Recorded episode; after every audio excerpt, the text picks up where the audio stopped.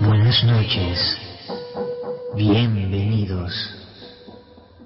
Esto es Clave 7.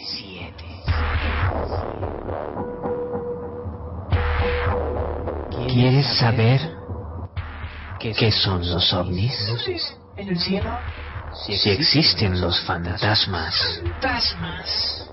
O si la Atlántida no, es solo un mito.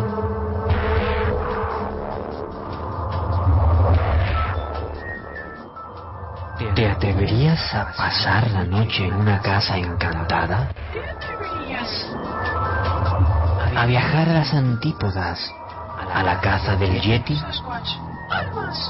¿O a adentrarte en profundas grutas en busca de intraterrestres?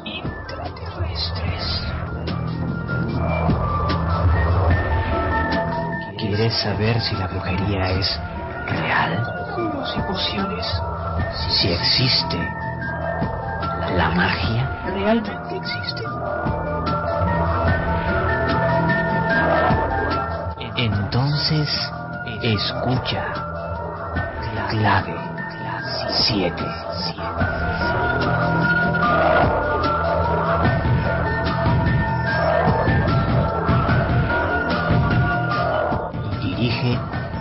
Fernando Álvarez. Presenta Sociedad Atlántica de Investigaciones Parapsicológicas, clave 7.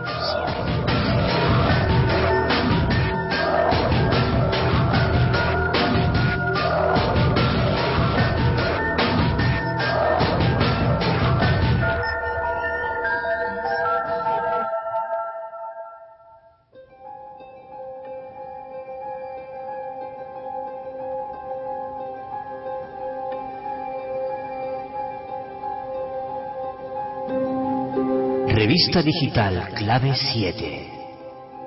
Una publicación de la Sociedad Atlántica de Investigaciones Parapsicológicas Clave 7.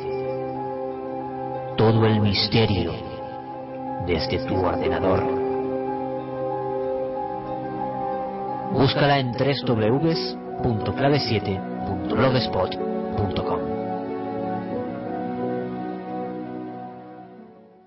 Yo solo puedo mostrarte la puerta. Tú eres quien debe atravesarla.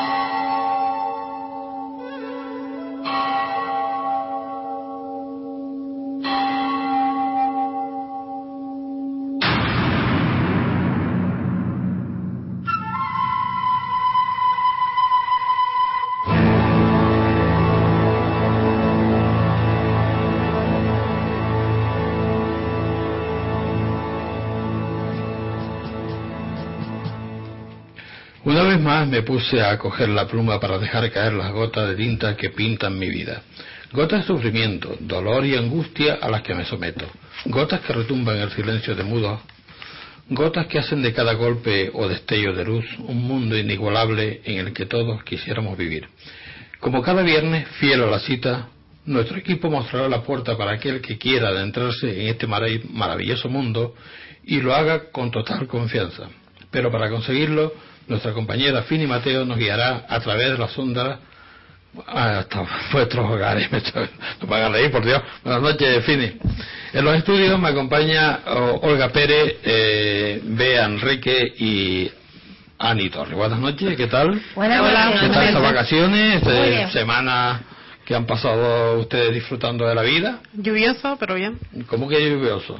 Cogiendo A sol. mí me llovió. No creo que te hayas mojado y todo, ¿no? Pues sí. Pues sí, bueno, Por no llevarme valero, agua. valero por ello.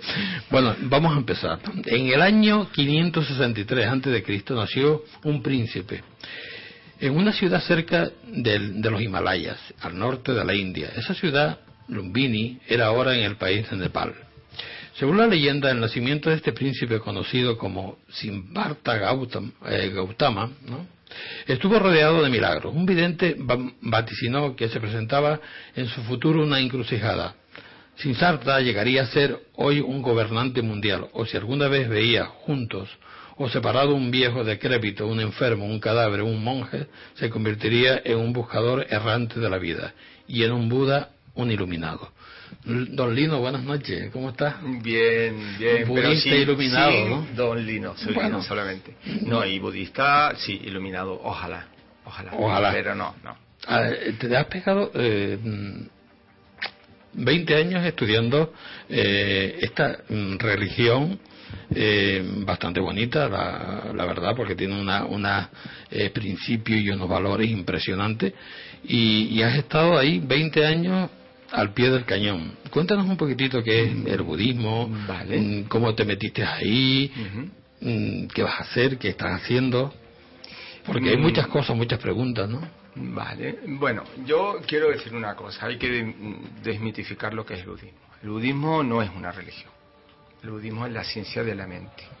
Lo que pasa que en Tíbet eh, la conciencia de las personas de a pie lo consideran una religión. De hecho, lo, más curioso de lo que ha ocurrido después de la invasión china es que todos los grandes meditadores que saben, son lamas tibetanos, pero que saben acerca de la ciencia de la mente, jamás hablan de la religión. Pero entienden que las personas del pueblo llano, de la cultura de ellos, mm, deben entenderlo como una religión. Pero no es una religión, el budismo es una ciencia. Ciencia racional, lógica, que se puede comprobar. Y es por eso por lo que en Occidente, que todos somos racionales y lógicos y que podemos comprobar las cosas, y nos gusta además, por eso se ha extendido tanto. Y de hecho eh, hay incluso alguna profecía por parte de algún lama ya diciendo que en aproximadamente 200 años el 90% del mundo va a practicar el budismo, al menos durante un tiempo. ¿eh? Sí, que es una filosofía de vida, ¿no? Más o menos. Es, incluye una filosofía de vida, es una actitud, es una forma de mm, sentir felicidad al vivir. No quiere decir que no vamos ¿Es, a es vivir. una forma de pensar distinta a la que tiene la mayoría de las personas? Hombre, yo creo que tanto como forma de pensar distinta, no. Lo que ocurre es que es una manera de ver lo mismo con autenticidad y eso te da libertad. Cuando tú eres capaz de ver un problema que hasta ayer te agobiaba porque no había solución en el problema y al día siguiente, por poner una, una fecha así, descubres que el problema sigue estando ahí, pero tú no sientes ese agobio, lo primero que te preguntas es qué es lo que ha pasado aquí, cuando el problema sigue estando ahí. Pero yo ya no lo siento igual. ¿Qué es lo que ha pasado ahí? Ese es el método que el budismo utiliza para que tú puedas comprender lo que ha pasado y cómo enfrentarlo a otros problemas o en el futuro de tu propia existencia o vida. Ujú. El, el budismo es una mezcla entre, entre varias filosofías, por decirlo de alguna forma, ¿no? El judaísmo y, y- y el, y el budismo que, que, que nació de los de, del, del Nepal, ¿no? De, de los estos de los lamas y todo esto. Yo me acuerdo de una anécdota que le pregunté a un lama, le dije, ¿de dónde nació esto?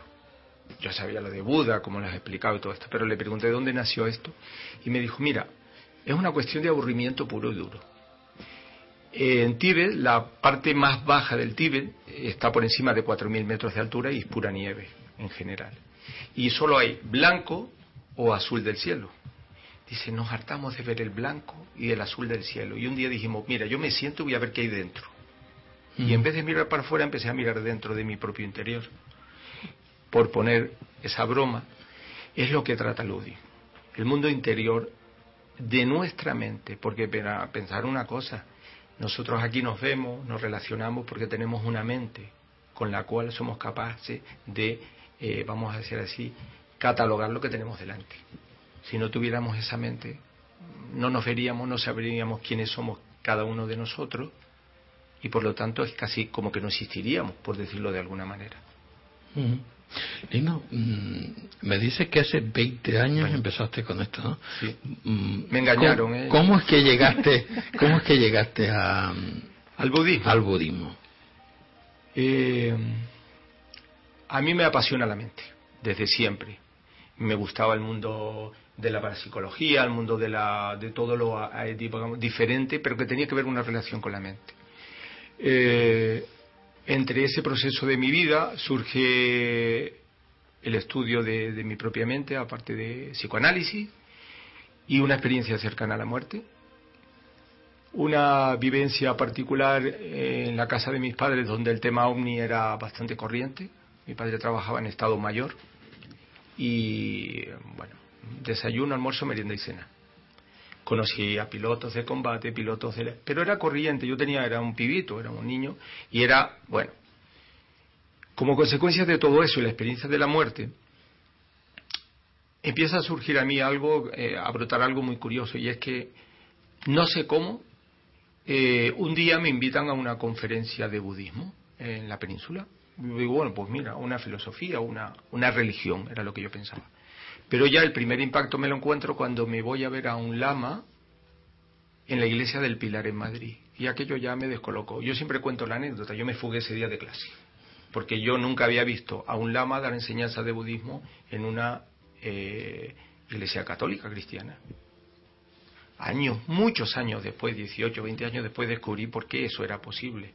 Y me lo confirmaron incluso algunos eh, curas, compañeros míos del hospital. En Tíbet aparecen textos muy antiguos eh, que se pueden cotejar, no hay ningún problema. Ya creo que en internet sale incluso, donde hablan del joven que vino de Judea a aprender, los 30 años perdidos de Jesús, los famosos 30 años.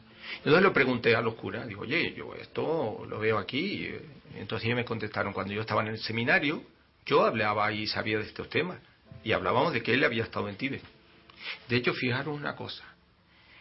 En la religión católica, yo soy católico, nacido en una familia católica, ¿vale? Eh, hablaba Jesús del amor y la compasión. El Buda, la, la base del, del, del, Buda histórico es el amor y la compasión. Además, igual de escueto en los dos casos.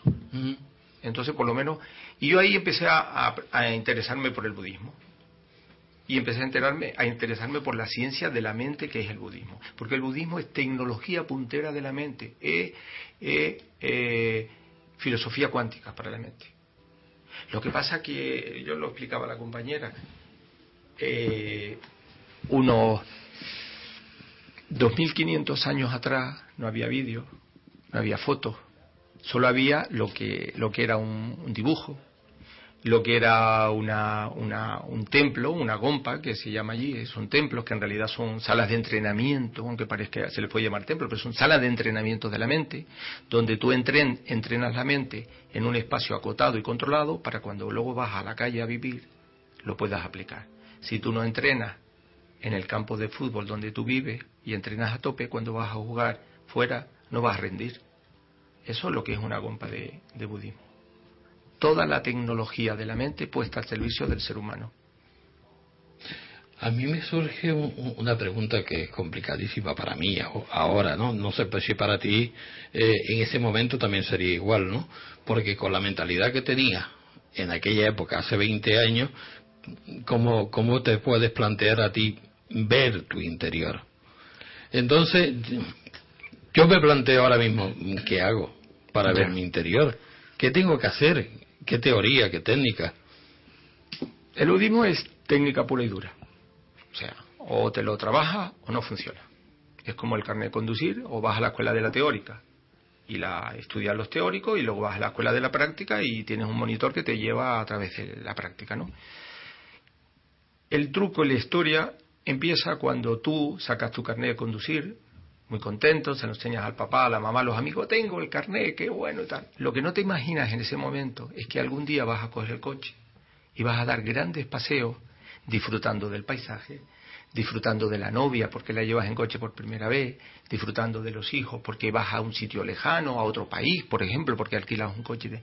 No te imaginabas la capacidad que esa, ese hecho de tener el carnet en la mano te iba a dar La libertad interior de poder elegir el país, el paisaje, quedarte más tiempo, irte antes, irte después, la lluvia, el viento. Cuando tú empiezas a trabajar el budismo y la meditación ocurre lo mismo. O sea, tú en principio coges una técnica, la practicas hasta que ya, entre comillas, porque aquí no hay exámenes, apruebas y empiezas a vivir esa tecnología. ¿Qué ocurre? Te encuentras con el paisaje. ¿Y qué pasa con el paisaje? No tiene límite. La mente no tiene límite. Os pongo un ejemplo. Ejemplo. Si os digo, imaginaros un bote de Coca-Cola, a todo el mundo le viene a la cabeza. Y digo, imaginaros ahora el Titanic hundiéndose, ¿le viene a la cabeza? Y yo digo, ¿en qué sitio de vuestra cabeza estaba el bote de Coca-Cola antes de yo preguntar? ¿O el Titanic antes de yo preguntar? En el recuerdo. Vale, puede ser, pero ¿qué es el recuerdo? ¿Qué parte de tu mente es recuerdo? Os voy a hacer un comentario. Cuando yo empecé hace 18 o 20 años a practicar budismo ya seria, seriamente, yo trabajaba y trabajo en el hospital, pero trabajaba en trasplantes de órganos. Y habían traído una máquina, un electroencefalógrafo nuevo, que de ahora que no nos oye nadie, que teníamos siempre el comentario de que era tan sensible que puesto a una camilla era capaz de sacarle actividad cerebral a una camilla. Entonces necesitaban personas, entre comillas, normales para hacer patrones que fijaban luego en el ordenador.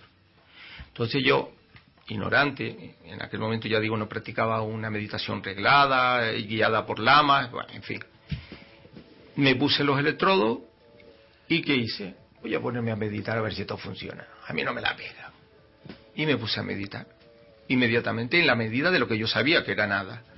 Y automáticamente la compañera que estaba registrando el electro me sacudió un cogotazo y me dijo, como empieces con tus cosas, vamos a acabar mal, párate. Yo digo, pero yo no estoy haciendo nada. Dice, que no estás haciendo nada. Mira el papel del registro. Se había registrado, yo no sabía meditar. Apenas estaba. Y ¿sabes lo que pensé en ese momento? Digo, esto es muy serio. Esto es muy serio. Aquí pasa algo. Y de hecho hoy, hoy, todo lo que se refiere al yoga del sueño, o sea, toda eh, lo que es la biología del sueño que lleva aproximadamente entre 30 y 40 años estudiándose hoy en los hospitales, se estudia a través del yoga del sueño que practican los lamas y que practicamos los que, los que estamos preparados. ¿no? Y es una técnica como cualquier otra, como cualquier otra, se aprende como cualquier otra cosa. Eh, Lino, mm, eh, ¿qué dice el budismo sobre el sufrimiento? Porque es muy curioso. Claro, ¿eh? claro. Fíjate, el, alguien me ha preguntado, en el centro budista nos preguntan mucho, ¿tú por qué haces budismo? Aparte de todo esto que he contado, que es muy bonito y muy se vende muy bien, vale, vale. Pero yo siempre digo lo mismo, yo practico budismo porque quiero ser feliz. Así de claro, es sencillo, quiero ser feliz. Mi vida de corriente es puro sufrimiento, todos tenemos sufrimiento aunque comentábamos esta tarde que bueno, el eh, sufrimiento más o menos, no, vamos escapando un poquillo, pero no está el sufrimiento. La verdad que sí hay sufrimiento en todo, yo siempre pongo el ejemplo, yo te lo puse a ti. No todo es sufrimiento aparentemente, ¿verdad? Hasta las 7 de la mañana que suena el despertador y hay que levantarse, ¿verdad? Qué fastidia. Es un ejemplo de, de sufrimiento mínimo, pero como todo eso es todo lo demás. Y podemos estudiar y escarbar y raspar y todo, y al final vemos que esta vida Amigo, nos las vendieron un poquito light. ¿eh? ¿Pero es necesario sufrir para entender? No, necesario no, pero en este momento es lo que hay y hay que aceptarlo. Hay que aceptarlo. De todas maneras, os comento una cosa. Mm, he tenido la suerte de venir recién de un retiro de 10 días y sí pasé sufrimiento. Sufrimiento porque conseguir, como nos llevó el lama de la mano, a través de la postura de meditación, donde cuando llevas una hora molesta, cuando llevas dos horas ya te molesta mucho, y cuando llevas ocho horas y media ya no sabes qué hacer. ¿En una misma postura? En la misma postura, sin moverte. Yo no llego ni a eh, cinco minutos. Claro, en principio. A ver, sacado de contexto es un poco raro. Pero dejaros llevar de lo que estoy contando, ¿no? Pero explícalo, explícalo porque es que se, nos hace un poquito difícil entenderlo. Al menos yo. La vida que es puro movimiento, nos movemos para hablar, para comer, para divertirnos, para llorar, todo puro movimiento. Y eso genera, el movimiento genera energía. ¿Qué dice el Buda? Si esto genera energía, vamos a pararnos. Vamos a hacer la acción de la no acción. Vamos a pararnos. ¿Cómo me paro? O me siento cómodo y ya está. Pero como eso con el tiempo fue evolucionando, es tecnología, dijeron, sí, te sientas, probamos. ¿Cómo? Mira, lo mejor es con la espalda recta. Ah. ¿Y por qué? Porque bueno, hay unos canales, la columna vertebral, todo esto. Hoy estamos descubriendo en la neurobiología y la neurofisiología que la columna vertebral y el cerebro es una antena. Esto lo estaban diciendo los lamas y los budas hace muchos años. Vale. Espalda recta. ¿Y solo eso? No, no. Y si puedes te pones en una postura triangular. ¿Y por qué? Porque la pirámide que forma el cuerpo capta la energía mejor. Ah, vale, 200 años más tarde. Y además de eso, la pirámide triangular, pon los pies así, bloquean las piernas de esta manera. Resumen de la historia, me voy a un retiro y me colocan sentado de una manera y me dicen no te muevas. Digo, hombre, yo una horita a lo mejor aguanto muy mal. Dos, lo llevo fatal. Pero ocurre una cosa curiosa. Cuando ya llevas mucho tiempo, dices, o me levanto y me voy, o que duela por donde quiera porque ya paso del tema. Y ahí está el truco. El momento en que tú haces la renuncia al dolor, ¿qué es lo que ocurre? Pero eso es muy... Eso, Te liberas eso de es tu difícil, cuerpo. ¿no? ¿Cómo podemos No. renunciar al dolor? A ver, ¿Qué mira. te está doliendo? Vale. Voy a ponerte un ejemplo. No es exactamente así, pero puede ser gracioso. Yo tenía la lama que me empezó a enseñar a meditar, la lama Tashi. Estaba sacando el carnet de conducir en ese momento. Y yo le decía, lama, para mí meditar es complicado. Me resulta difícil, no entiendo lo que es meditar. Me decía, a ver, complicado no, desacostumbrado. Para mí, decía la dama, es complicado conducir, los pies en el embrague, en el acelerador, cambiar, fumar, hablar con el detrás, mirar los semáforos, no llevarme a nadie por delante, aparcar, que el guardia me diga que me pare. Y además de eso, me llama por teléfono mi chico y me pongo a hablar con él. Eso es complicado. Meditar no es nada complicado. Llegas a sentarte a meditar poco a poco, al principio en una silla, cómodamente. Esto no es sufrimiento. Si tú vas a sufrir, no vas. Pero ¿qué ocurre? Hay un momento en que tú practicas la meditación y el budismo y decides ir más allá que más allá. ¿Dónde está el límite? El paisaje que hablaba del coche yo antes, ¿dónde está el límite? Entonces, ¿qué es lo que ocurre? En el punto en que tú descubres que tu mente es una cosa y tu cuerpo es otra. ¿Cuándo haces ese salto y te quedas a un lado de la mente y al otro lado del cuerpo? ¿Cómo llegas a hacerlo? Bajo un control, en un laboratorio de experimentación controlado. Ese fue este retiro controlado por un lama y tú eres el experimentador y el experimento. Y descubres en pequeños trazos, muy pequeñitos, que tu mente es una cosa y tu cuerpo es otra. Eso es interesante. Porque entonces empiezas a pensar, entonces, ¿quién muere? O planteas lo que decía Jesús de Nazaret, deja que los muertos entierren a los muertos. ¿Cómo, cómo, cómo, cómo es eso? Los muertos entierren a los muertos. A ver, se supone que son los vivos, ¿no? Digo yo. Sería lo más lógico. Eso sería lo lógico. Entonces, o alguien ha dicho una burrada, o alguien sabe algo que no quiere contar. Por ejemplo, el budismo es un engaño. Cuidado, cuidado. Es complicado separar la, eh, la mente del cuerpo. Es complicadísimo. Desacostumbrado. Pero te- necesitas muchísima práctica para, para poderlo conseguir, ¿no? Mucha creo- meditación. no, no. De verdad que no. No. No, es un es es como si tuviéramos un concepto de algo contado por alguien que nunca lo ha vivido. Deducimos que seguramente es complicado. Y seguramente, tal vez, quizá, simplemente son opiniones de la mente. ¿Y no, mm, ¿Buda es Dios? No, que va, que va, que va, que va. Para nada. Buda no es Dios. Buda era un ser como tú o Bueno. como yo. Ahora, si lo que me preguntas si tú eres Dios, No, o yo yo no soy Dios,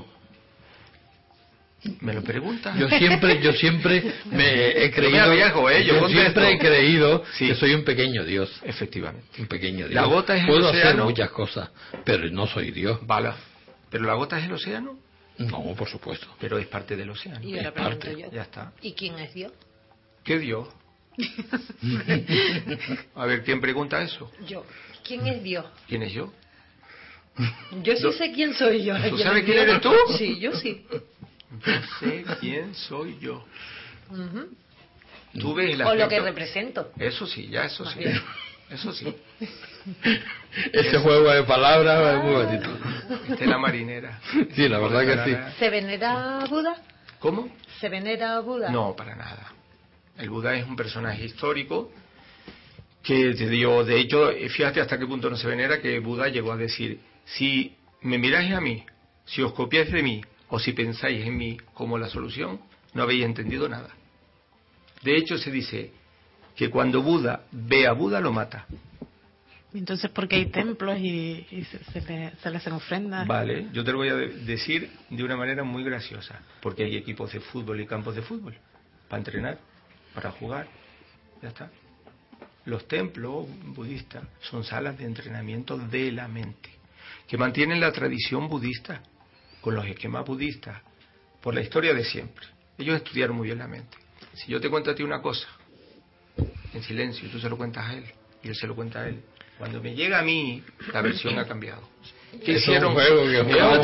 Claro. Entonces, ¿qué hacen los budistas?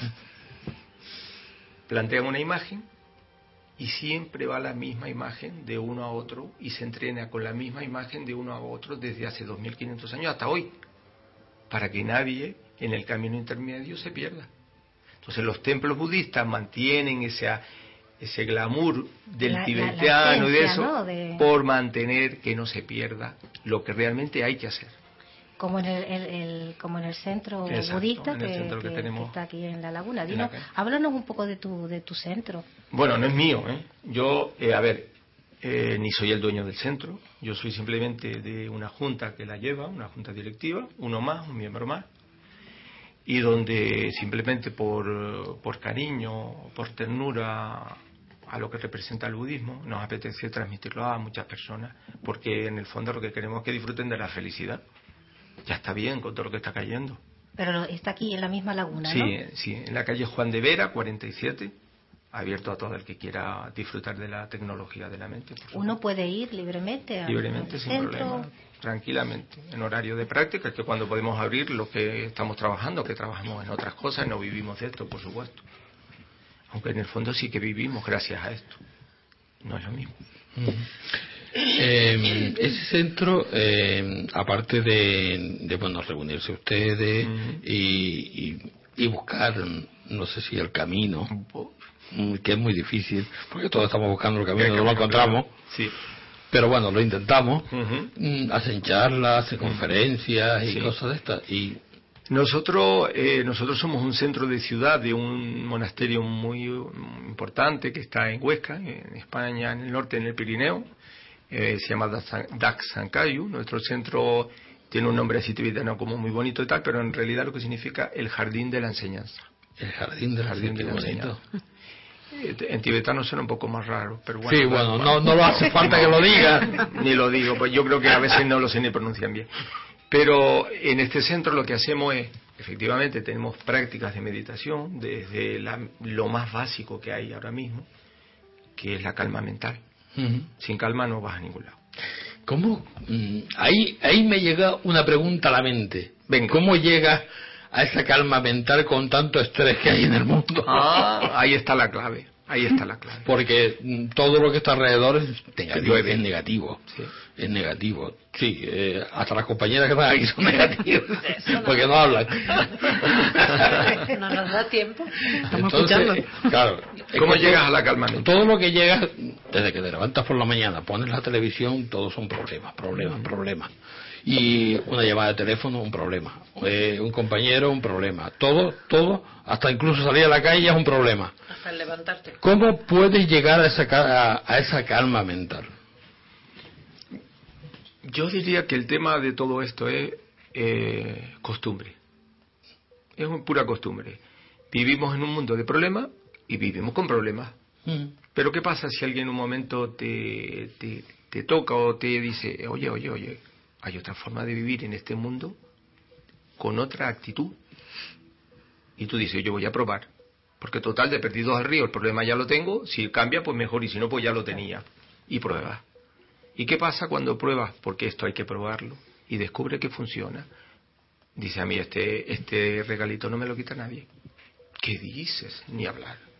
¿Qué más hay que hacer? ¿Qué es lo siguiente? Por eso el budismo engancha.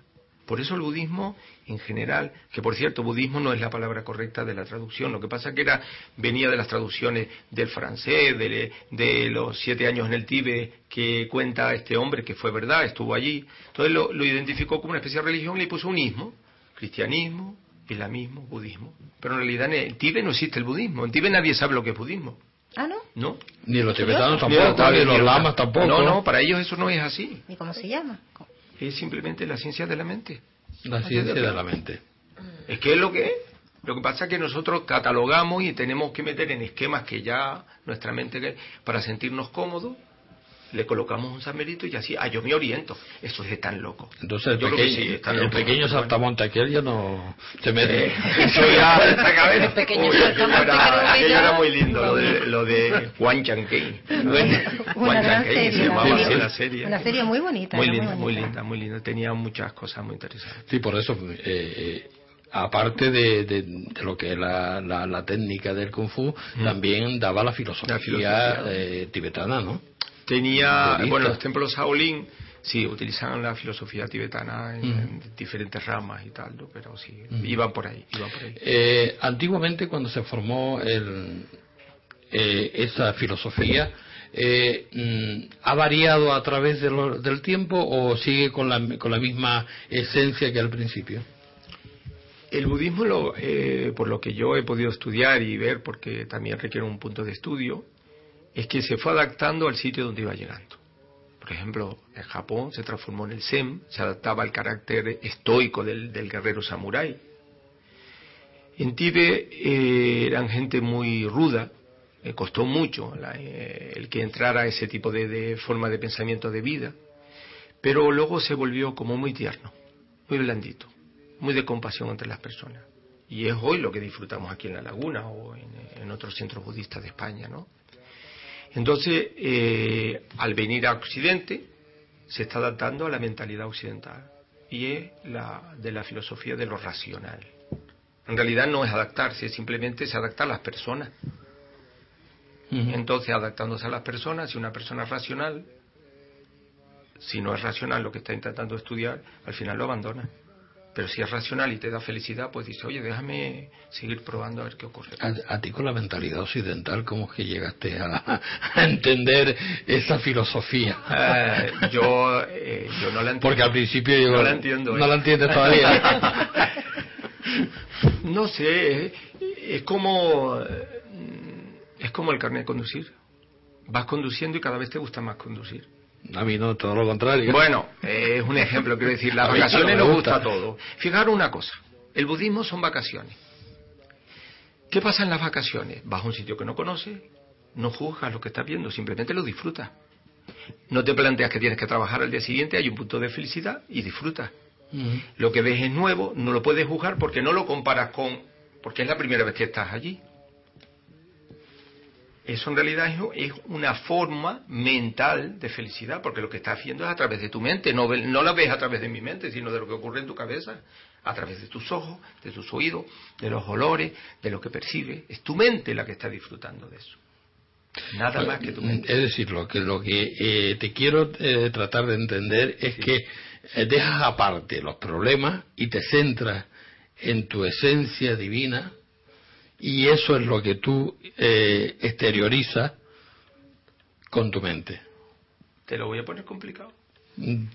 No, fíjate, va más ya, allá, ya- va- va más ya me lo pusiste con el carnet de conducir. Pues- no, el truco es que va más allá.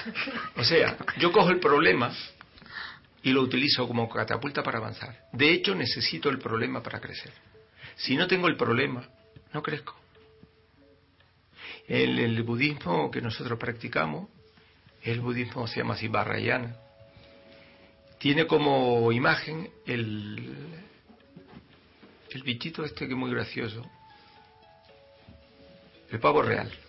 Ah, Es el un único animal, bichito. un bichito, yo digo, me gusta decirle así, porque es el único animal que come metales pesados y los transforma. Sus colores se debe a que come metales pesados, incluido plomo y alguno que otro. Es decir, no hay metal más pesado que el sufrimiento que nosotros tenemos. Sin embargo, somos capaces de transformar, transformarlo, utilizarlo como catapulta para avanzar a través de nuestra mente. Si me quitas el problema, me quitas la oportunidad de avanzar.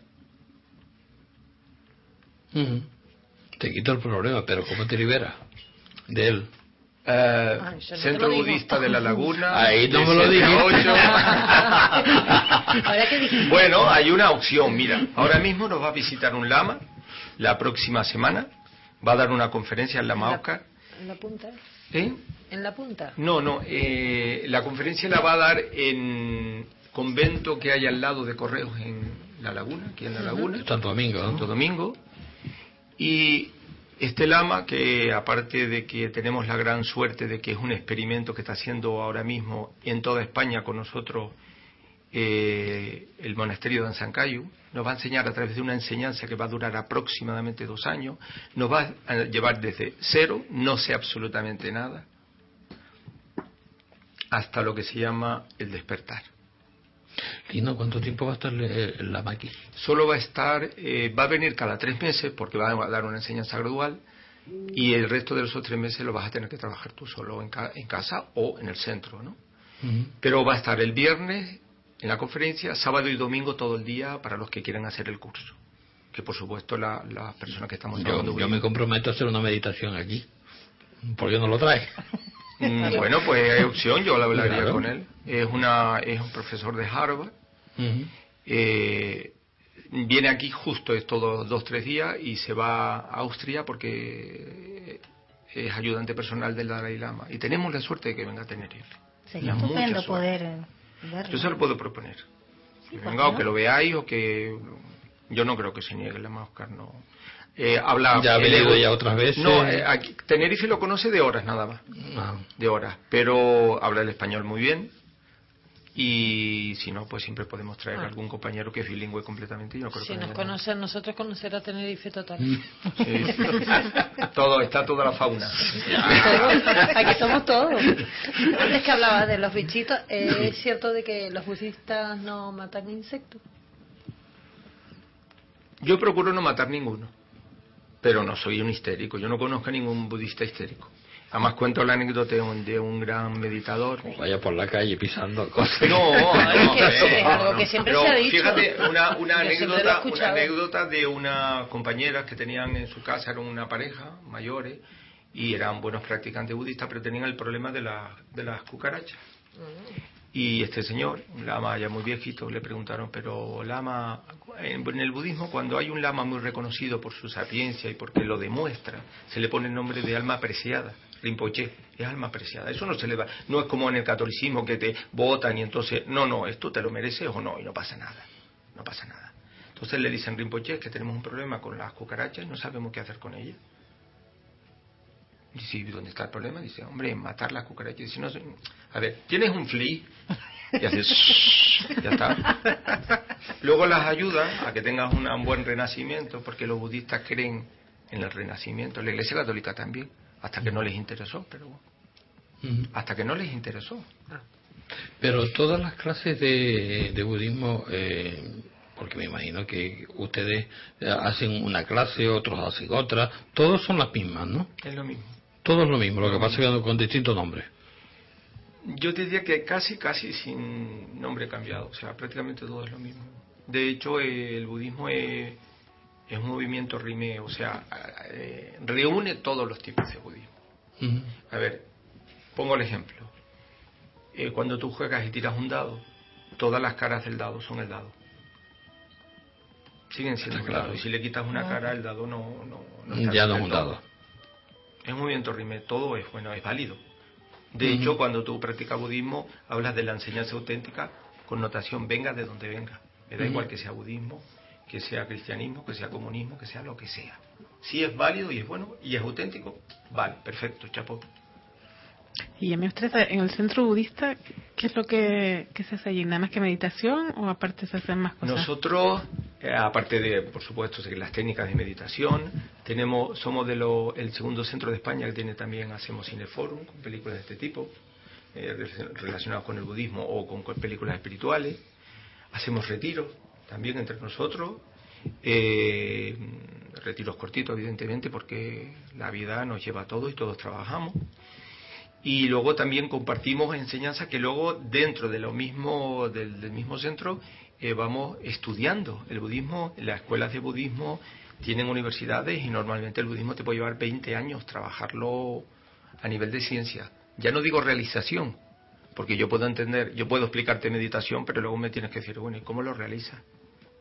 ¿cómo lo llevas a la vida práctica? Ese es el tema, porque la mente racional es fácil. Yo te puedo explicar que 2 por 2 es 4 y te lo puedo demostrar y tú lo sabes. Pero cuando te digo, oye, utilízalo en la calle, tú dices, ¿y esto para qué me sirve? Como cuando estudiábamos los logaritmos o las integrales, dices, vale, muy bien, yo sé hacer integrales, pero ¿esto para qué me sirve? Yo qué sé, yo no pago en integrales al panadero. Ahí está. El tema es poderlo llevar. Todo eso sirve para lo otro, para la vida diaria, para la vida de corriente. Si no, esto no sirve para nada. Si no, esto se deja, deja ser simplemente, o es un ritualismo, pero ¿para qué? Para eso me voy al cine, para eso me pongo a meditar una hora, que ya no me duelen las rodillas, pero antes me Ya no dolía mucho, ya no. me duelen.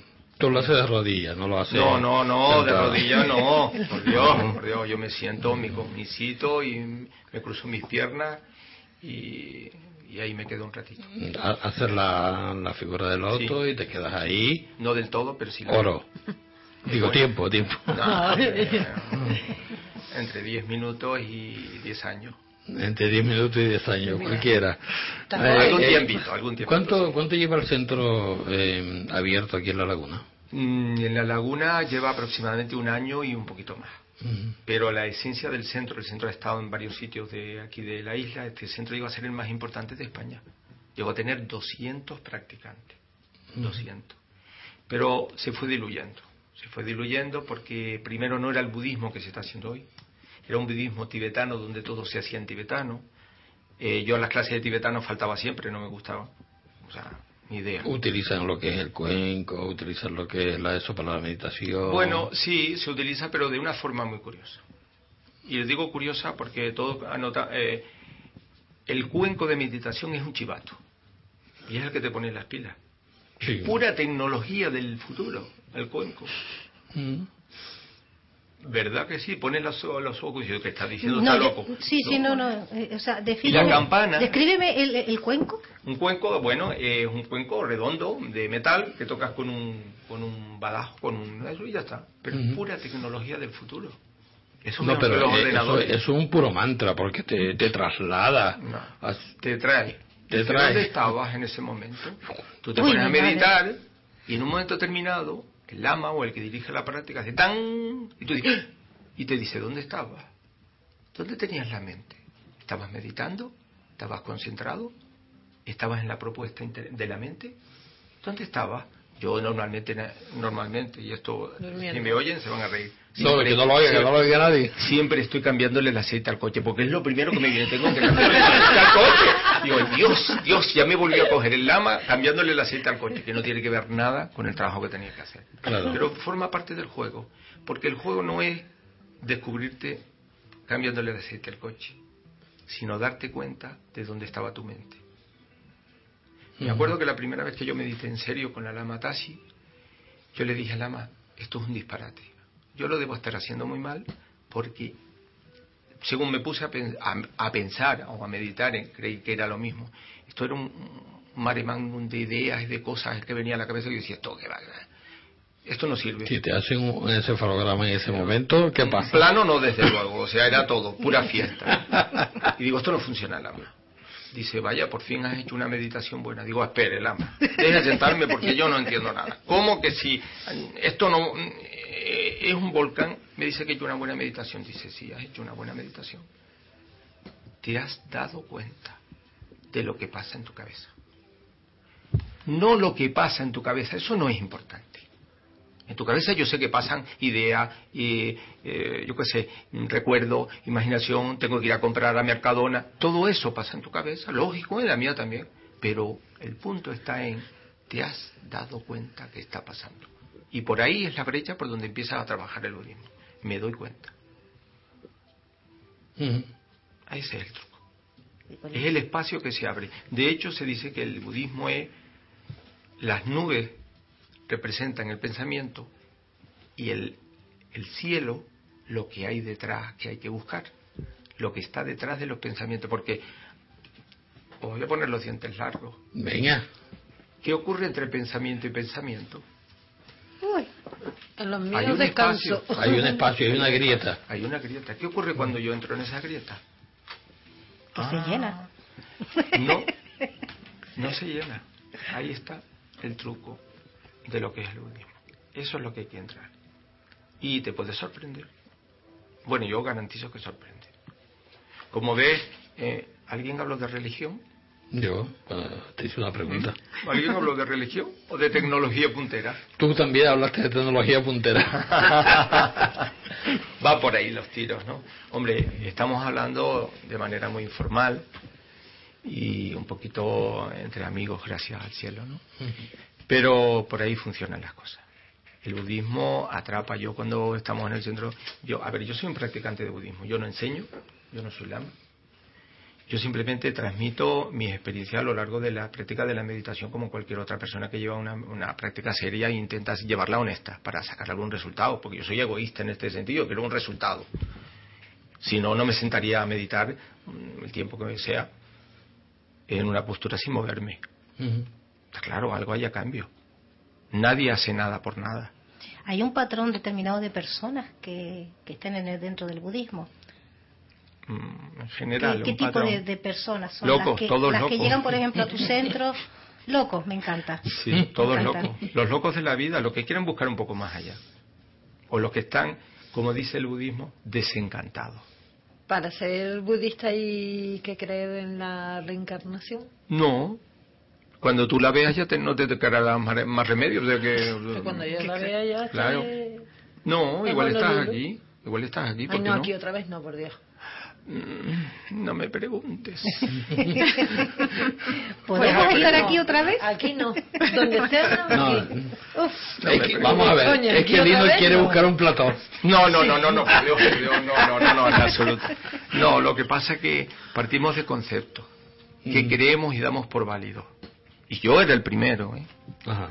Hasta que empiezas a descubrir, esto es tirar de la madeja, la típica madeja del gatito que tira y se desenvuelve, empiezas a tirar de la madeja y como, eh, a ver, nosotros los occidentales nos encanta descubrir cosas, tiramos de la madeja y cuanto más, claro, Y la curiosidad mata al gato. o te vuelve un despierto de la mente. Mm. Y, y el budismo lo que te da es una profundidad que en términos generales, déjame que os ponga un ejemplo. Siempre se ha dicho que de la mente solo conocemos el 1%. O algo así, ¿no? Había una, y ahí- tú eres el experto. Bueno, no, no, todos sabemos, no, de la, en, el- en la calle, en el corriente siempre decimos, se oye, no, es que el 90% de la mente nadie sabe qué, qué es lo que hay ahí. Entonces yo cuestiono lo siguiente, imaginaros que podemos acceder, no digo al 90, sino al 20 o al 30% que hay de ahí. Y que hoy la ciencia moderna la está descubriendo. De hoy, una de los grandes apoyos del tema de la neurofisiología es la práctica de la meditación budista. Grandes meditadores, Mathieu Richard, ingeniero molecular, becado, tiene un libro precioso, El monje y el filósofo, donde habla con su padre, que teniendo todo por delante, lo deja y lo abandona todo. Y le decía, papá, yo voy a trabajar con un trocito del cromosoma humano, cuando en el budismo me da el 100%. Ni loco. Y te da el 100%. A mí sí. Y eso que estoy empezando. Estoy empezando. ¿Te sirve para tu trabajo? el Sí, claro, claro. Yo trabajo en el hospital y eh, trabajo evidentemente con enfermos. Y trabajé muchos años, 27 años, con un busca en trasplante de órgano, en trasplante renal. Y me sirvió, claro, claro que me sirvió. Entendí mucho. Por ejemplo, ¿por qué mueren los niños? Que para mí me tenía muy, muy aquí. ¿Por qué? No La curiosidad mata gato. Para eso, Centro Budista La Laguna, Juan de Vera 47. Oh, eso no es justo. No, pero la vida no es justa, pero... a ver, al final A no ver, nos estás descubriendo vale, voy, a, voy a decir algo, vale, A ver, te voy a hacer ese regalo. sorprende. Nosotros estamos acostumbrados a la, eh, a la máquina de refresco. Metemos la moneda y el resultado ya está ahí. El bote de, no digo el nombre por eso de la propaganda, pero da igual. En el budismo las cosas no funcionan así. No puedes meter una moneda y esperar que salga el resultado, la iluminación. Si digo una cosa, la iluminación se produce de golpe, ¿eh? Se acabó. Pero el trabajo para que suceda esto es muy lento y hay que trabajárselo. El Lama Punso siempre decía, recordad que somos turistas, poco equipaje, que la vida se acaba de golpe, como una burbujita en un río, y nunca sabemos cuándo va a ocurrir. Tenemos un precioso cuerpo humano que puede escuchar enseñanza, que puede meditar, que no estamos tetraplégicos, que no estamos deficientes mentales, que vivimos en un país donde se puede hablar con cierto nivel de claridad, que no nos van a cortar el cuello porque no Eso pensamos igual. Bueno, ahora es verdad, tienes razón. Ah. Aún así todavía no, No me han hecho nada, esperamos, esperemos que no me hagan nada. Pero tienes que tener cierto equilibrio mental para conseguir eso, ¿no? Digamos que empezamos recuperando el equilibrio mental, la calma mental. La calma. Es lo primero que empieza cuando trabaja cualquier ciencia de la mente. Claro, lo que se llama la calma mental. Si Y ahora, no- y ahora que se me vino así en la cabeza que nombraste a la gente que es deficiente. sí. ¿Por qué? Porque, Porque vienen a- personas deficientes. Sí, Ya sabes dónde tienes que ir. A ver, a Aquí ver. lo mismo para todo. porque esta A gente no, no tiene la oportunidad ni... Vale, no, no la tienen, lo tienen complicadillo. Pero eh, Pues, me embargo, voy a escapar un poquito del Yo tema. siempre he pensado complicado. que es lo contrario. Que no tienen... Que esa gente no tiene más capacidad que nosotros. Podríamos hablar de eso, sí. Tienen más de capacidad, manera, pero, sí. pero de no tienen alguna, la, sí, pero no tienen la conciencia, ¿no? Porque no... Eh, No sí, tiene bueno, que lo que pasa es que la utilizan de diferentes formas. No todos. Bueno, pero es lo mismo que nos pasa a nosotros. Vale. No todos. Mira, ella yo te ha contestado. ¿Por qué hay personas deficientes? Porque hay personas de metro noventa. Porque hay personas que son blancas. Porque hay personas que son rubias, morenas. ¿Yo por qué tomo el sol? Pero, pero, pero un deficiente no tiene la oportunidad de... No, no la tiene. Desde el punto de vista del Dharma budista, el deficiente tiene un problema. Otro motivo es por qué. ¿Que es un karma o que... Por ejemplo, podía ser un karma anterior. Pero fijaros una cosa, a pesar de que puede tener un karma anterior, suponiendo que creamos en la ley del karma, que es la segunda ley de Newton, ¿no? El principio de acción y reacción, ¿vale? Pero suponiendo que tuvieran un karma anterior que le permitiera en esta vida o le obligara, entre comillas, a ser deficiente, el budismo parte de la compasión, del amor y la compasión. Entonces, aunque en otra vida haya sido lo que sea, ahora hay que compartir lo que representa la sensación que ese ser humano está viviendo. ¿Y, y los animales? Ahora que se me ocurre un perro, un caballo, que son animales tan inteligentes, Ujú. ¿qué son para...? Dentro de la, de- desde el punto de vista del Dharma budista, todos hemos sido animales. Y algunos seguimos siendo animales, aunque tenemos forma humana. que son que tienen que, que evolucionar, digamos. Sí. En el budismo la reencarnación es hacia adelante o hacia atrás. O sea, que podemos Otra cosa es hablarlo volver a ser un ¿eh? animal, por Sí, ejemplo. Sí, sí, sí, perfectamente. ¿Qué, De hecho- eh, ¿Qué diferencia hay, perdona que Sí, te, sí, dime, te dime. haya interrumpido, el karma y el dharma? Dharma es la enseñanza, el método. El karma es la ley de acción y reacción. Eh, simplemente. Es que mucha gente lo confunde. Sí, ¿no? yo sé que se confunde un poquito. El Dharma es el método del camino interior. El método es como decir esto es matemática o esto es filosofía. Ujú.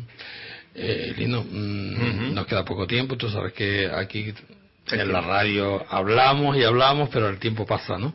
Y a mí me gustaría que en estos cinco minutos que nos quedan, tú me contaras qué es el centro de, de budismo, eh, lo que haces allí, eh, dónde está situado, el que se quiera apuntar que se apunte. Vale. Eh, si hay alguna conferencia, alguna charla, eh, cómo se puede poner en contacto con ustedes, eh, cuándo va a venir el lama, a qué hora. Toda esa cosita. Vale. Sí. Bueno, empiezo. El centro está en la calle Juan de Vera, eh, donde por supuesto están invitados todos los que quieran ir. Juan de Vera 47. Eh, es un centro donde oficial, ¿eh? registrado en el gobierno de Canarias. Es gratis, sí, puede- por el que quiera puede ir ahí, tranquilamente. observar, observar, ver si ver, compartir y si en algún momento eh, se siente a gusto, pues igual luego colabora en algo.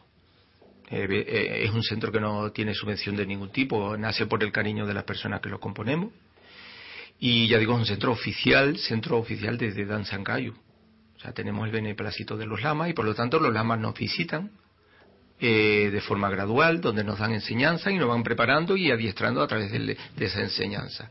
Ahora vamos a tener la suerte de que venga el Lama Oscar, que es un lama austriaco, ya dije antes, trabaja con el Dalai Lama y tenemos esa suerte en Tenerife de que venga él especialmente. Somos un centro que ahora mismo estamos en la probatina de esa fórmula de llevar a las personas desde cero hasta el despertar, prácticamente dos años o antes. Y mm, viene el próximo viernes, va a dar una conferencia de introducción sobre el budismo práctico y diario y luego va a hacer un pequeño cursito de fin de semana, sábado domingo, en la finca del Mato. No podemos en el centro porque es pequeñito y normalmente vienen muchas personas y aparte luego está la comida y todo esto. Es una finca ecológica dependiente del gobierno de Canarias. Pero bueno, no quiere decir que el gobierno nos paga, no nos pagan nada. Afortunadamente para nosotros no dependemos de ellos para en ese sentido sino de la voluntad y el buen hacer de los que lo componemos todo esto. ¿no? Y entonces va a dar una, una charla y una conferencia y luego eh, un retiro de fin de semana donde va a empezar las líneas a través de las cuales cualquier persona que no sepa absolutamente nada va a poder empezar a moverse dentro del budismo. Evidentemente la visita del lama, el lama viene, ellos tienen voto de pobreza, entonces ellos vienen porque las personas que componemos el centro pagamos sus eh, es que eh, mi pregunta curiosa, que creo que te la hice. Eh, viene así con la vestimenta esta. Bueno, el lama Oscar es muy muy austriaco y no, no sé, igual. Cuando hablamos del lama. No, es que viene con la corbata, la pari pues me sorprendí un poco. ¿Por qué te creías que iba a venir vestido de Hare Krishna? Esperaba, simplemente rapado, porque es otra de las cosas que dicen que hay que cortarse el pelo, ¿no? No, el, el, tema del cortarse el pelo surgió de que un, un eh, en Tíbet un rey vio a un lama y se postró a darle, bueno, eh, las gracias por eh, dar enseñanza y se dio cuenta que era una mujer. Y entonces, claro, no podía un rey postrarse ante una mujer lama. Entonces, ¿qué pasó? A partir de entonces dijo que todos los lamas tenían que ir rapados. Los, por eso de ti se olvidaron. No, yo no soy lama, yo no soy lama, yo ah, soy, yo soy practicante. Los lamas, sí. Algunos sí, otros no. No es forzoso. Date cuenta que en el budismo, en el budismo. No es como aquí que el cura tiene que ir vestido con la sotana. No, pero voy a dar un detalle de los curas. ¿Te acuerdas cuando se raspaban el, la coronilla? Sí. ¿Por qué? Por los piojos. Es una buena razón. La primera, pero la segunda por el tema de la energía. Y es otra cosa que me quedó muy Sí, a ponerse el casquillo. Exacto. Por ahí entra la energía. Mm. Eso dicen. Pero por ahí también sale el cuerpo, vamos a decir el alma, cuando se va, si no tocáis el cuerpo en otro lado. Y ese es un gran problema que tenemos en los centros, en los centros no quiero decir en los hospitales. Tenemos que tratar mejor al cadáver. A ver, se, algo me... Sí, hay muchas cosas que podríamos... Repito otra vez eso el alma, entre comillas alma, abandona, la energía de la mente abandona el cuerpo entre lo que siempre ha sido tres días. ¿Por qué un lama puede estar una semana en postura de meditación después de muerto, no leer mar y no pasar absolutamente nada? O un mes, por ejemplo. Eso se puede comprobar, no hay problema. Hay muchas cosas, muchas cosas, pero partimos de la base de que entendemos que eso no debe ser así y lo aceptamos pero no, es que hay otra forma de ver las cosas y también es igual de aceptable.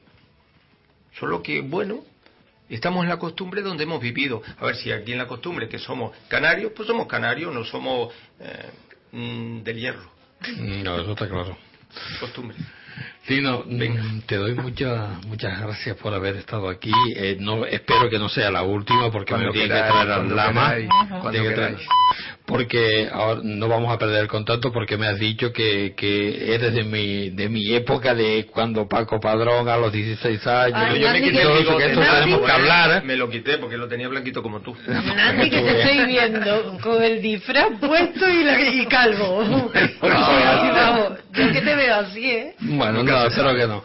Muchísimas gracias, gracias Lino. A, a todos por invitarme. Hacemos descanso para publicidad, enseguida volvemos.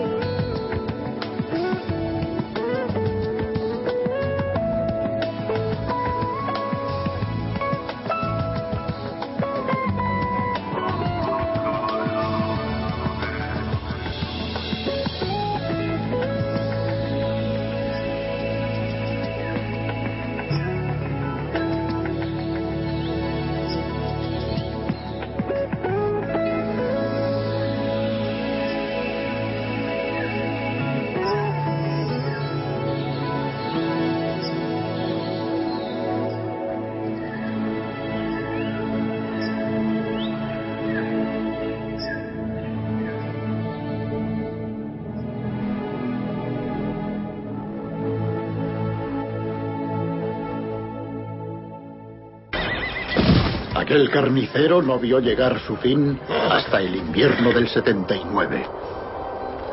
No muy lejos de aquí, en los bosques del oeste.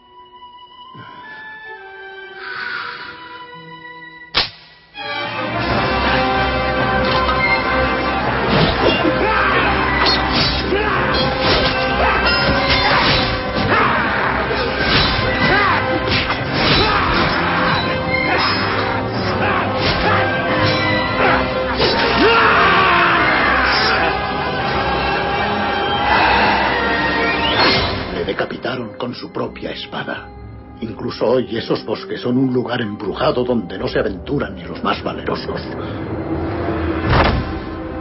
Todo lo que se plantó aquel día era semilla del mal. Y así ha sido durante 20 años. Pero el germano ha despertado, ha desbocado cortando las cabezas que encuentra a su paso.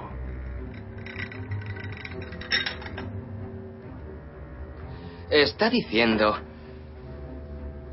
que eso es lo que creen? Ver es creer, joven. Me han dicho que ha traído libros y ciertos chismes de investigación científica. Este es el único libro que le recomiendo que lea.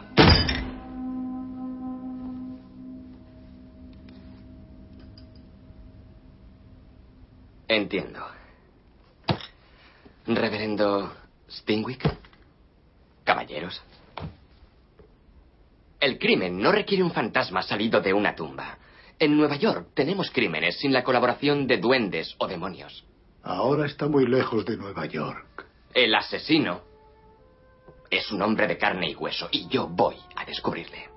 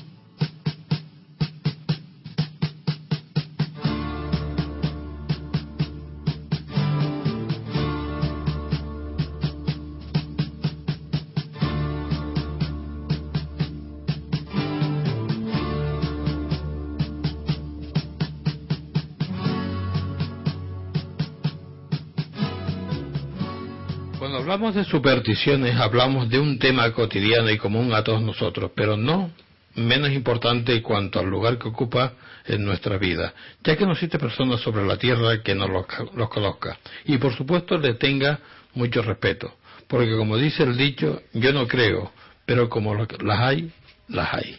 Buenas noches a todos. Eh, hoy tenemos como, como invitado a Joshua. ¿Qué tal, Joshua? Está bien, ¿no? Sí, bien, bien. Bueno, vamos a hablar sobre mm, la etimología o significado de la palabra superstición, que viene, mm, según Carlos, mm, según Carlos no, según los romanos, de la época de, de, de, eso, ¿no? Era latín que se llamaba superstar, ¿no? Bueno, vamos a ver. Bueno, superestrella no era, ¿no?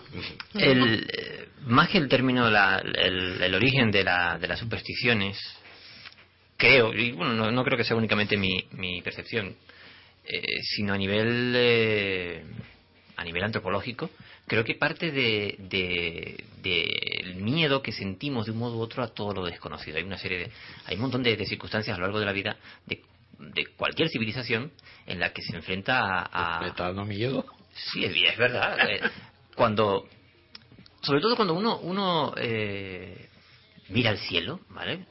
cualquiera que no sea un, acólito de, la astronomía, y ve esa, sobre todo de noche, eso, esa inmensidad negra y oscura, llena de, pequeños puntitos luminosos, eh, hoy en día tenemos eh, pues cientos de años de, de, ciencia que, explican qué es lo que estamos viendo, pero hace mil, dos mil años, pues no, sencillamente. Entonces, eh, para explicar ciertas tratar de explicar o de, en muchas ocasiones tratar de protegerse de, aquellas cosas que no, no, no podíamos de un modo u otro entender o, comprender, pues creo que de ahí nacen gran parte de, la, de las supersticiones. De hecho, eh, la mayoría de ellas son, son sistemas de, para protegerse de algo.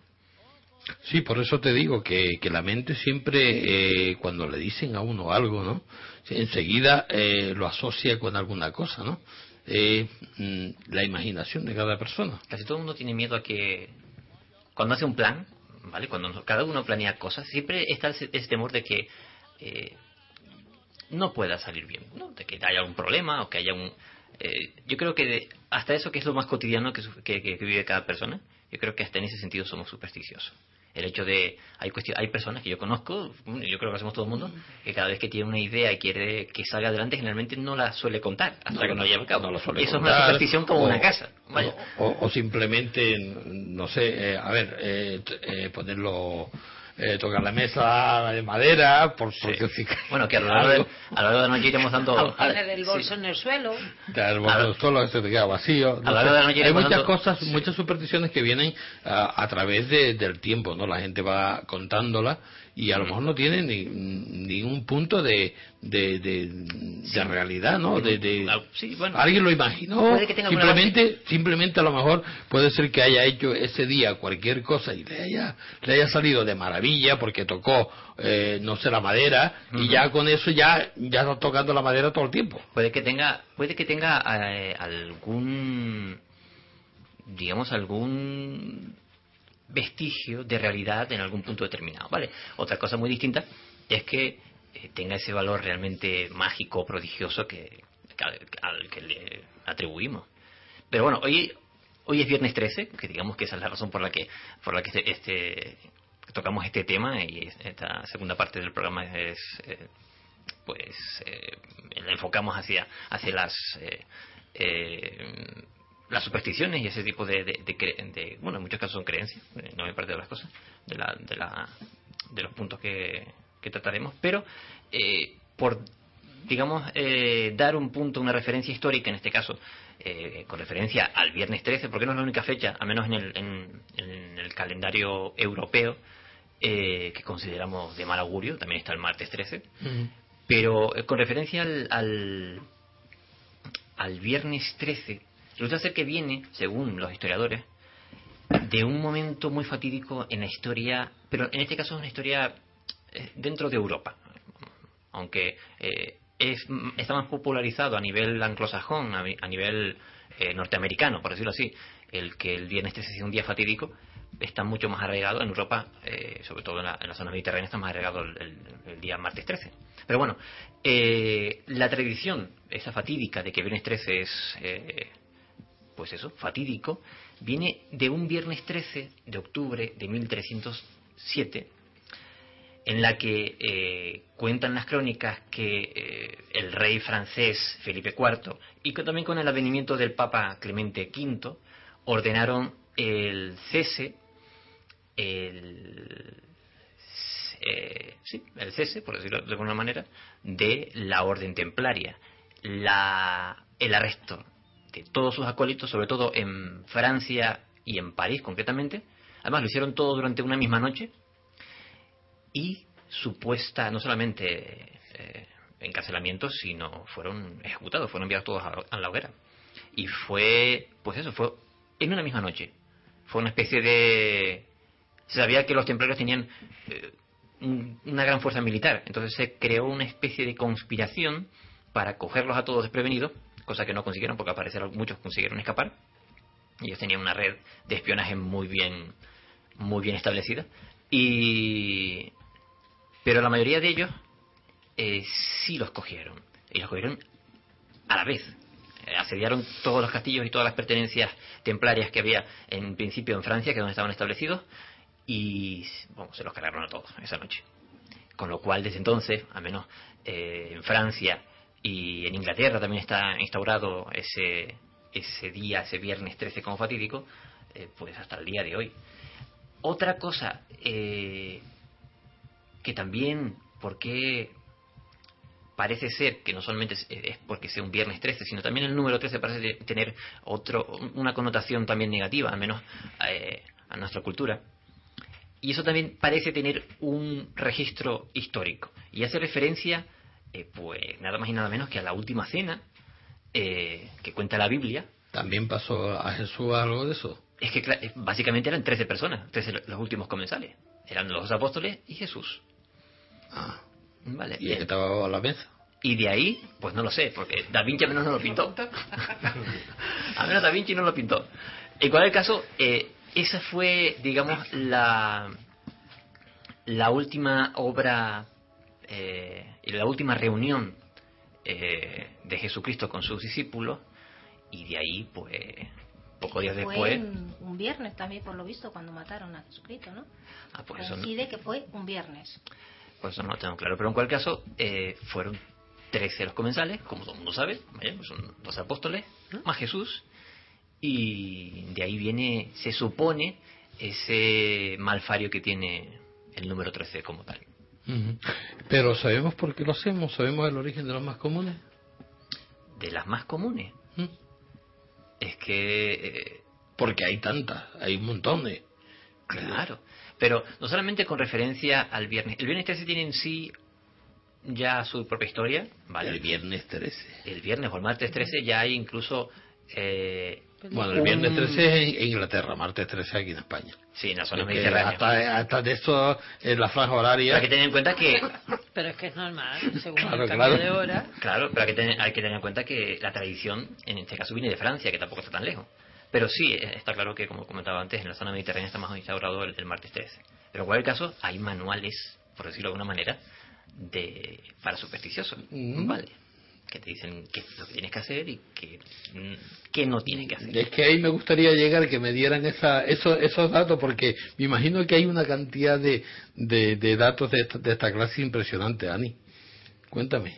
Eh, vamos a ver, antes de, antes de seguir con las supersticiones estas, eh, con respecto a, la cena, ¿no?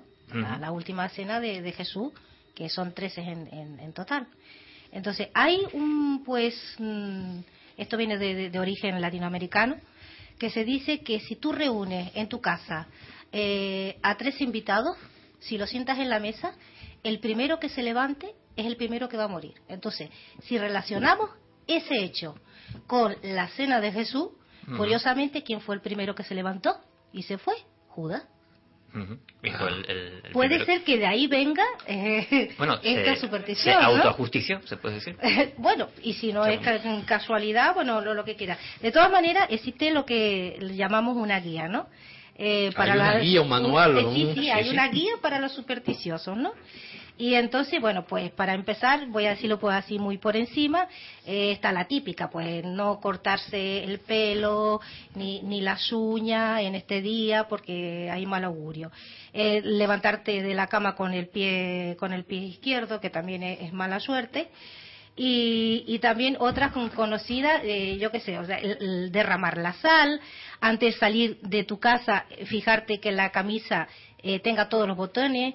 Si uno de los botones se te ha caído, corre rápidamente, cóselo, porque como salgas a la calle, vamos, las desgracias las tienes ahí, ¿entiendes? Eh, la pata de conejo, también, esa es otra. Baja, eh, pasar por bajo una escalera, un gato negro. Estos son como muy generalizadas, pero mm, eh, como en, tanto en América como aquí en Europa, ¿no? Pero lo curioso es que, bueno, un poquito, un poquito así por encima, en España resulta ser que, pues, hay un transporte público que está en Madrid, que en la actualidad existe todavía, que bueno, que la línea la 13, curiosamente, no la tiene, porque dicen de que es la, mala suerte, ¿no? El, según parece, no está demasiado contrastado, pero bueno, parece ser que el DNI español, pues no tiene el número 13 asignado a ninguna persona. Eso, e, eso por, por lo pronto. Y si hay alguno que nos llame al, Y si hay alguno que nos llame, evidentemente. Esto es lo que se ha sacado a través de ahí. Bueno, en Europa, por así decirlo, eh, curioso porque también en la mayoría de los autódromos o circuitos de Fórmula 1, para entendernos un poquito mejor, dicen que en la mayoría de ellos no existen los boxes con el número 3. No. Eso tampoco. Y creo que tampoco se le creo que los eh, automovilistas son un poquito supersticiosos en eso y tampoco en ese número. exacto, exacto, es muy bueno. Pues si nos pasamos un poquito para el otro continente, en Paraguay dice que se recomendaba despojar la casa, que es limpiar, ¿no? Encender velas, mm, poner la ropa al revés y llevar un diente de ajo en la cartera, justo el día 13. En Uruguay, por ejemplo, hay, eh, existe una banda de, músicos uruguayos que carecen de la pista número 13. De los, entendemos que son los discos estos vinilos, ¿no? Los antiguos que ya prácticamente no existen. Bueno, la pista número 13 no existe. Pasan de la 12 a la 14. Poner el pan invertido en la mesa. Cuidado con eso. El pan invertido. invertido. Eso me llamó la atención. Exacto. El pan tiene, un, tiene dos caras. Sí. Una generalmente es la plana, que es donde metes el pan en el horno y queda como más plana. Bueno, pues no lo pongas al revés. O tiene la corteza, hay que mirarlo para Exacto, exacto. Porque si no también crea mala suerte. Eso, eso por un lado. Otra cosa. Limpiar la mesa con un paño de papel trae mala suerte. O sea, trae pérdidas económicas. O sea que los paños en la cocina tienen, tienen que ser de tela. O sea, las servilletas famosas Las servilletas para casar, bueno, en fin, que eso nada. En Uruguay. Eh, esto es en Uruguay. Pero aquí también, puede sacar. Pero aquí también, se aquí también puede ser. un bar o eso que coges una servilleta. Yo, por ejemplo, tengo la manía de coger una servilleta para limpiar la mesa. Sí. Y bueno, me dan cada cachetada. Ah, pues yo nunca sí. Pues, pues no me extraña, porque estas son generalizadas. Lo que pasa que, que bueno, en este país es como la, la más, son las más usuales, ¿no? Rezar con las piernas cruzadas. Bueno, esto se entiende que se está ofendiendo a Cristo. Porque, exacto, rezar con las piernas cruzadas. ¿Por qué? Porque está en la figura de Cristo en la cruz, que, que llevaba las piernas cruzadas una encima de otra. Y eso es una, una forma de ofensa a Cristo que además hasta hace muy poco en, la, en las iglesias cuando tú ibas y te veían que estaba pues rezando con las piernas cruzadas te decían separa las piernas descrúzate no hasta hace muy poco. Bueno yo como no frecuento mucho la iglesia no, de todas formas no, que no, si me cruza, que si cruza los pies o cruza la, no quedas embarazado. no no no no es que quedes embarazado es que la, lo, todo lo que te pase no todo lo que pidas no no se te dará dado porque eh, tiene las piernas cruzadas. Ah. No, no eh, circula la energía eh, conforme a lo que es la, los paralelos del cuerpo. Pero también sería un punto para cerrar de que no te entrara tampoco nada negativo, ¿no? Claro. Pero es que no entra se puede ver así. También se podría ver así, ¿no? En el caso de que fuese algo negativo, pues sí, cruzando las, manos o los brazos. pero como no vamos sabiendo qué es bueno, qué es malo, pues intentamos siempre piernas cruzadas. Eso A ver, vamos a seguir. En Buenos Aires eh, hay un dato curioso, porque dice que eh, ningún tranvía, perdonen, con el número 13 circuló hasta 1913.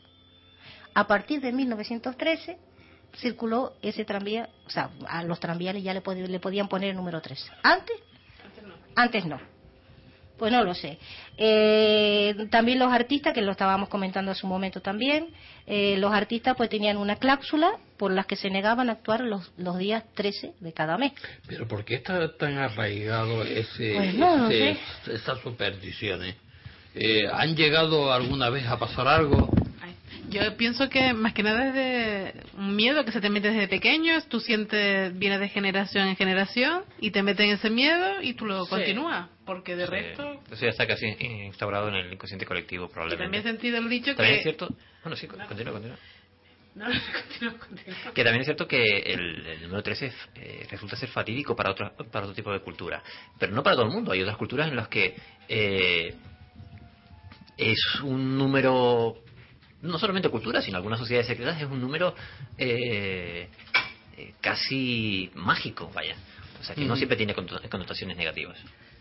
Solo una cosita. Bueno, aquí vamos a ver, vamos a ver aquí pueden intervenir todo. Eh, eh, sí, sí, he dejado la pinche allí, corre, me tengo que ir corriendo. No, no, Fini, tú tranquila, tú para adelante, venga. Que yo me sé una superstición de dónde viene, lo del amarillo, por ejemplo. El amarillo. Además, en, sobre todo en el arte, en el teatro, toda esa historia. Eh, el amarillo viene porque Molière se murió en escena vestido de amarillo. Y después de eso fue mal rollo Molière. Vestir, Molière, sí. Dramaturgo. Dramaturgo inglés. no, de francés. Ah, francés. Francés, francés, Y otra cosa, el teatro también.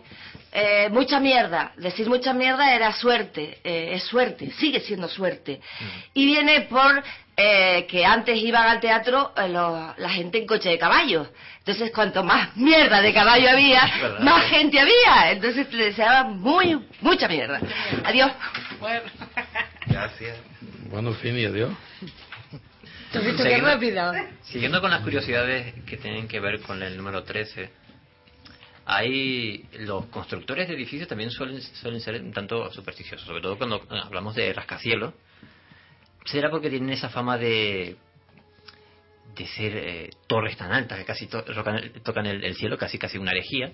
Entonces, tienen por costumbre, a ver, en algunos de los eh, edificios de rascacielos más eh, emblemáticos de ciudades como Nueva York, por ejemplo, no tienen planta 13. sí, aunque tengan 13 pisos, no hay una planta con el número 13. Vaya, pasan del 12 al 14. Y si existe una planta con el número 13, generalmente ahí no alojan a nadie. esa planta suele estar dedicada al servicio, pero no al, alojamiento del personal, de lo que es la clientela. ¿Y en Oriente? Siempre, bueno, la, costumbre en China es de que los edificios tengan siempre números impares. De, pisos, que nunca sean pares. Así también como los peldaños de, una escalera siempre tienen que ser impares. O sea, 5, 7, así. Exactamente. Igual que también la, la altura. Tiene que ser siempre impar. Otra superstición que tienen los... Si lleguemos con el, con el... Con el... Con vamos, circunstancias o curiosidades, por ejemplo. El ejército también es un tanto supersticioso. Y, por ejemplo, eh, hay, bueno, una, una circunstancia curiosa. Eh, un famoso caza alemán, el H-112, se hizo, se creó una nueva, una nueva versión más actualizada, pero no se le puso el siguiente, la siguiente numeración, que sería HE113, se le puso HE100. Porque el diseñador o el que promulgó, evidentemente, esa, la creación de ese, de ese nuevo prototipo fue Adolf Hitler y tenía fobia el número 13 y por eso lo cambió. Sin embargo, es curioso cómo eh, los Estados Unidos sigue también con esa tradición. Todos hemos, incluso en, España, que tenemos algunos aviones de fabricación norteamericana, eh, están los F-11, eh, el famoso F-18, pero no hay ningún F-13. ¿Los Apolo, Carlos? ¿Apolo 12, Apolo 13? No, el Apolo 13 también. Bueno, eso, eso, también, eso también cayó un poco en malfario. El famoso Apolo 13, que curiosamente eh, fue lanzado el 11 de abril de 1970, pero fue lanzado a las 13 y 13 horas, hora de, de Norteamérica.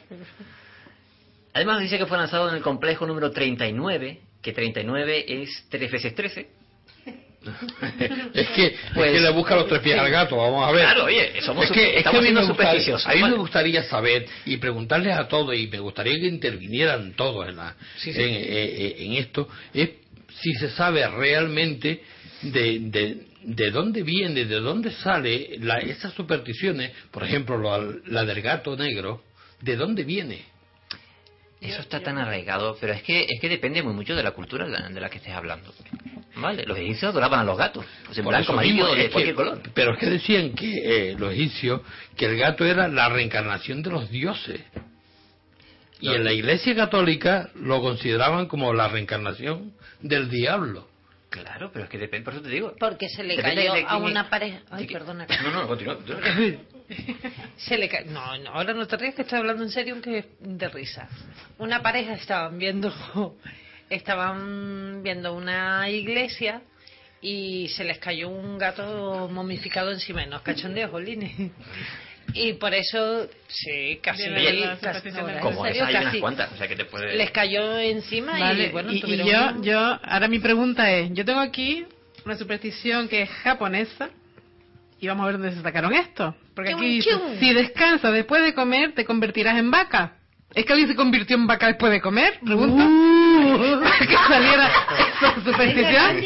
¿Quieres que averigüemos el origen? ¿De dónde viene su origen? Es que me, me, encantaría saber del origen. A mí me da la impresión de que eso de fue... superstición. que te cayó una vaca encima. A mí no.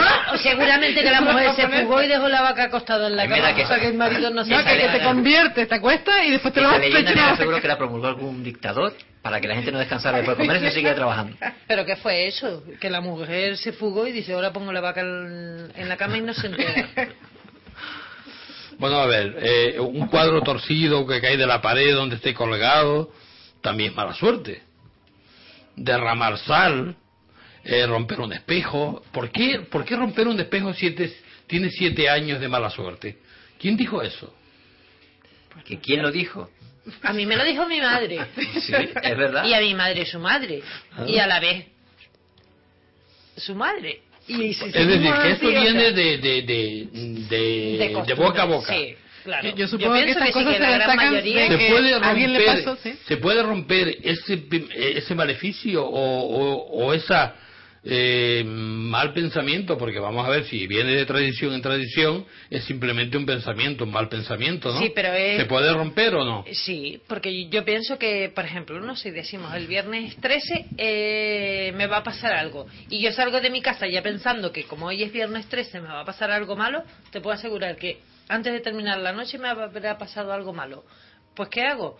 Pienso lo contrario. Hoy es viernes 13, pero va a ser mi mejor día. Es decir, que si tú rompes un espejo, y, eh, lo primero que te viene a la mente es voy a tener siete años mala suerte. Sé positivo.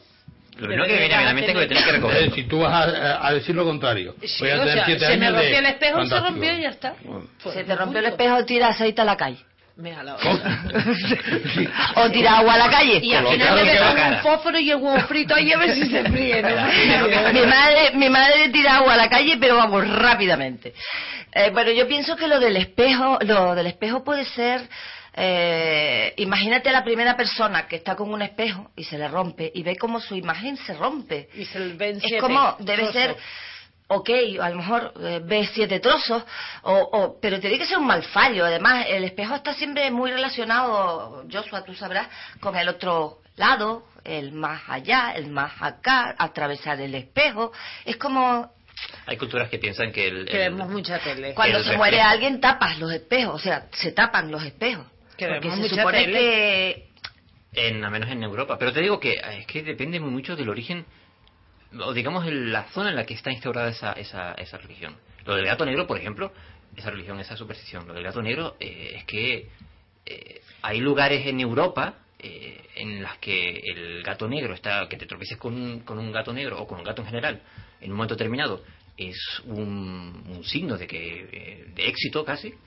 Y en la isla de al lado puede caer una pero yo pienso porque lo del gato negro lo relacionan mucho con las brujas. Sí claro esa es la primera relación. Sobre todo porque decían que eh, el mal se puede transformar en cualquier eh, estado. en cualquier estado cualquier elemento cualquier limaña vale lo que pasa es que el gato siempre ha estado asociado porque tiene esa esa nocturnidad, esa, esa ese, Pero el, el, tema el gato probablemente es el único animal doméstico que nunca debería recibir el, el, el término doméstico, porque quien consiga domesticar un gato que me lo diga, ¿vale? Carlos, el, tema de, del espejo, que dice que siempre eh, el, reflejarte en, en un espejo estás haciendo un doble de ti y todas estas cosas que se están hablando sobre ello ¿Tiene alguna base científica, alguna base...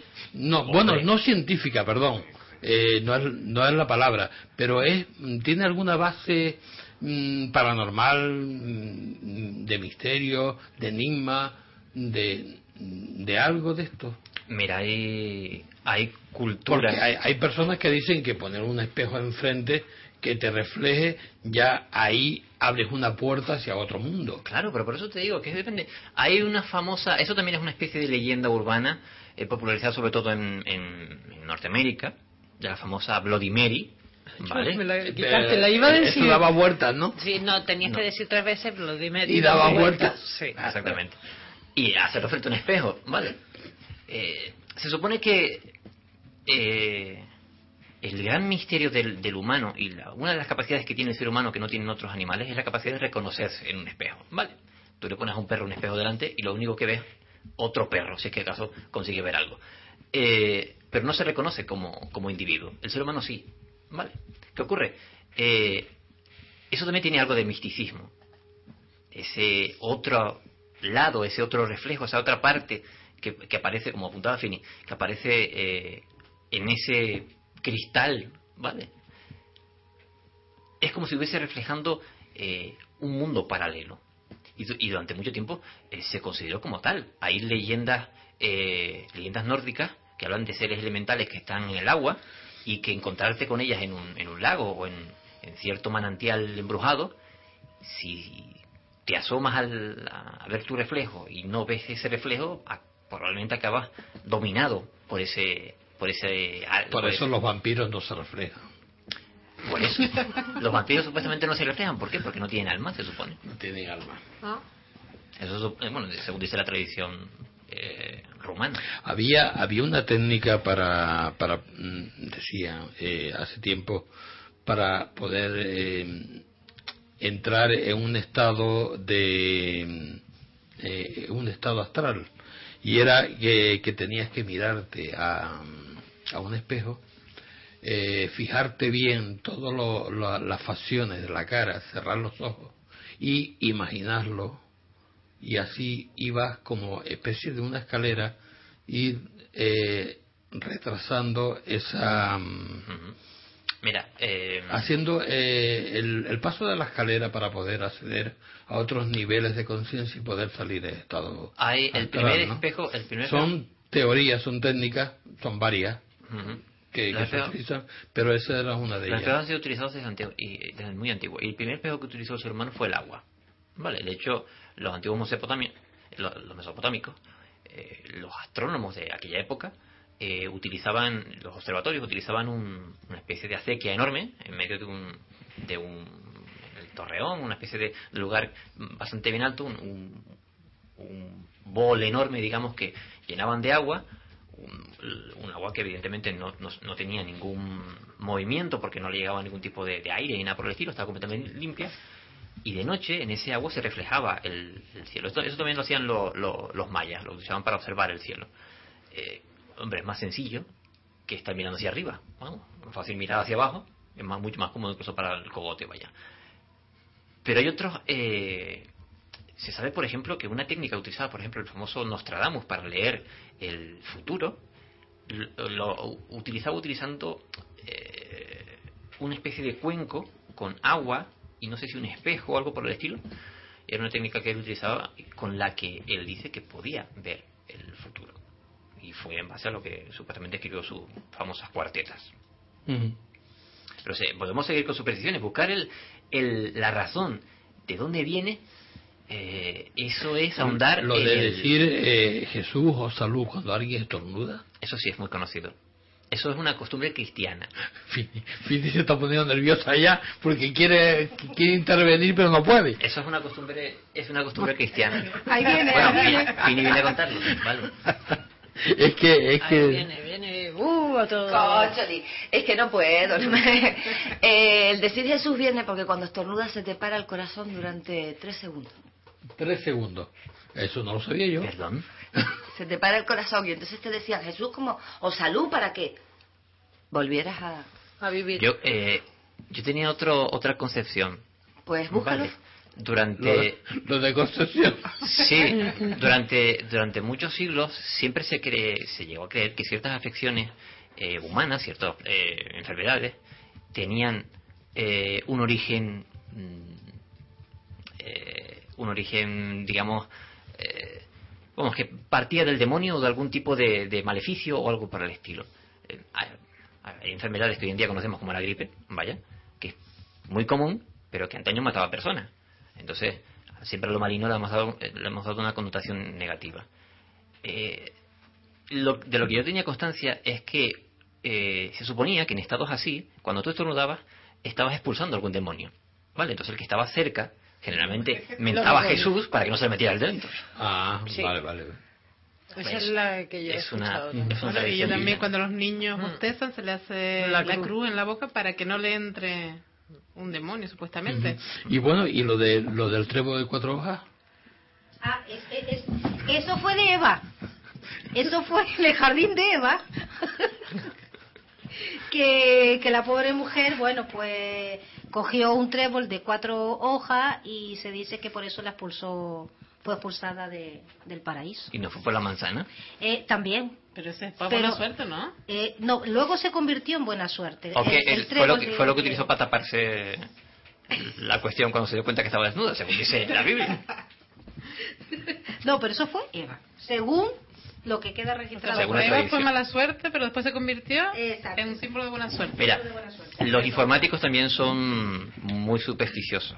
Hay paquetes, eh, programas informáticos, y voy a decir nombres, aunque hagamos un poquito de publicidad, el famoso CorelDRAW, eh, llegó hasta la versión número 12, pero a la siguiente versión, la número 13, le llamó X3.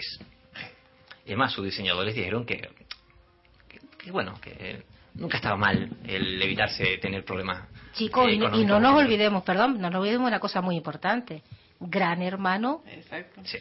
12 más 1. Pero porque la supersticiosa es... Ay, ¿cómo se llama? Sí. Ese es, mira, sí, Fue sí, por sí. ella, no... Sí, sí, ciertamente. Se hizo por ella, no porque... Hay una porque cosa- se iba a hacer... Eh, sí, se iba a poner Gran Hermano 13. Hay una pero cosa que no me gustaría que preguntarle a ustedes. Y, ¿Qué preguntón estás hoy? Sí, ¿verdad que sí? Es que, es que yo no, no paro de curioso, preguntar, ¿eh? ¿no? Pero eh, hay, hay una que siempre y, y la gente tiene tiene esa ese mm, esa cosa en el estómago cuando cuando ve la eh, una escalera y tiene que pasar por debajo, ¿no? Y hasta incluso dice, ¿paso por debajo o no paso? No te casas. Si paso, eh, seguramente no me va a pasar nada, pero ¿y si pasa qué?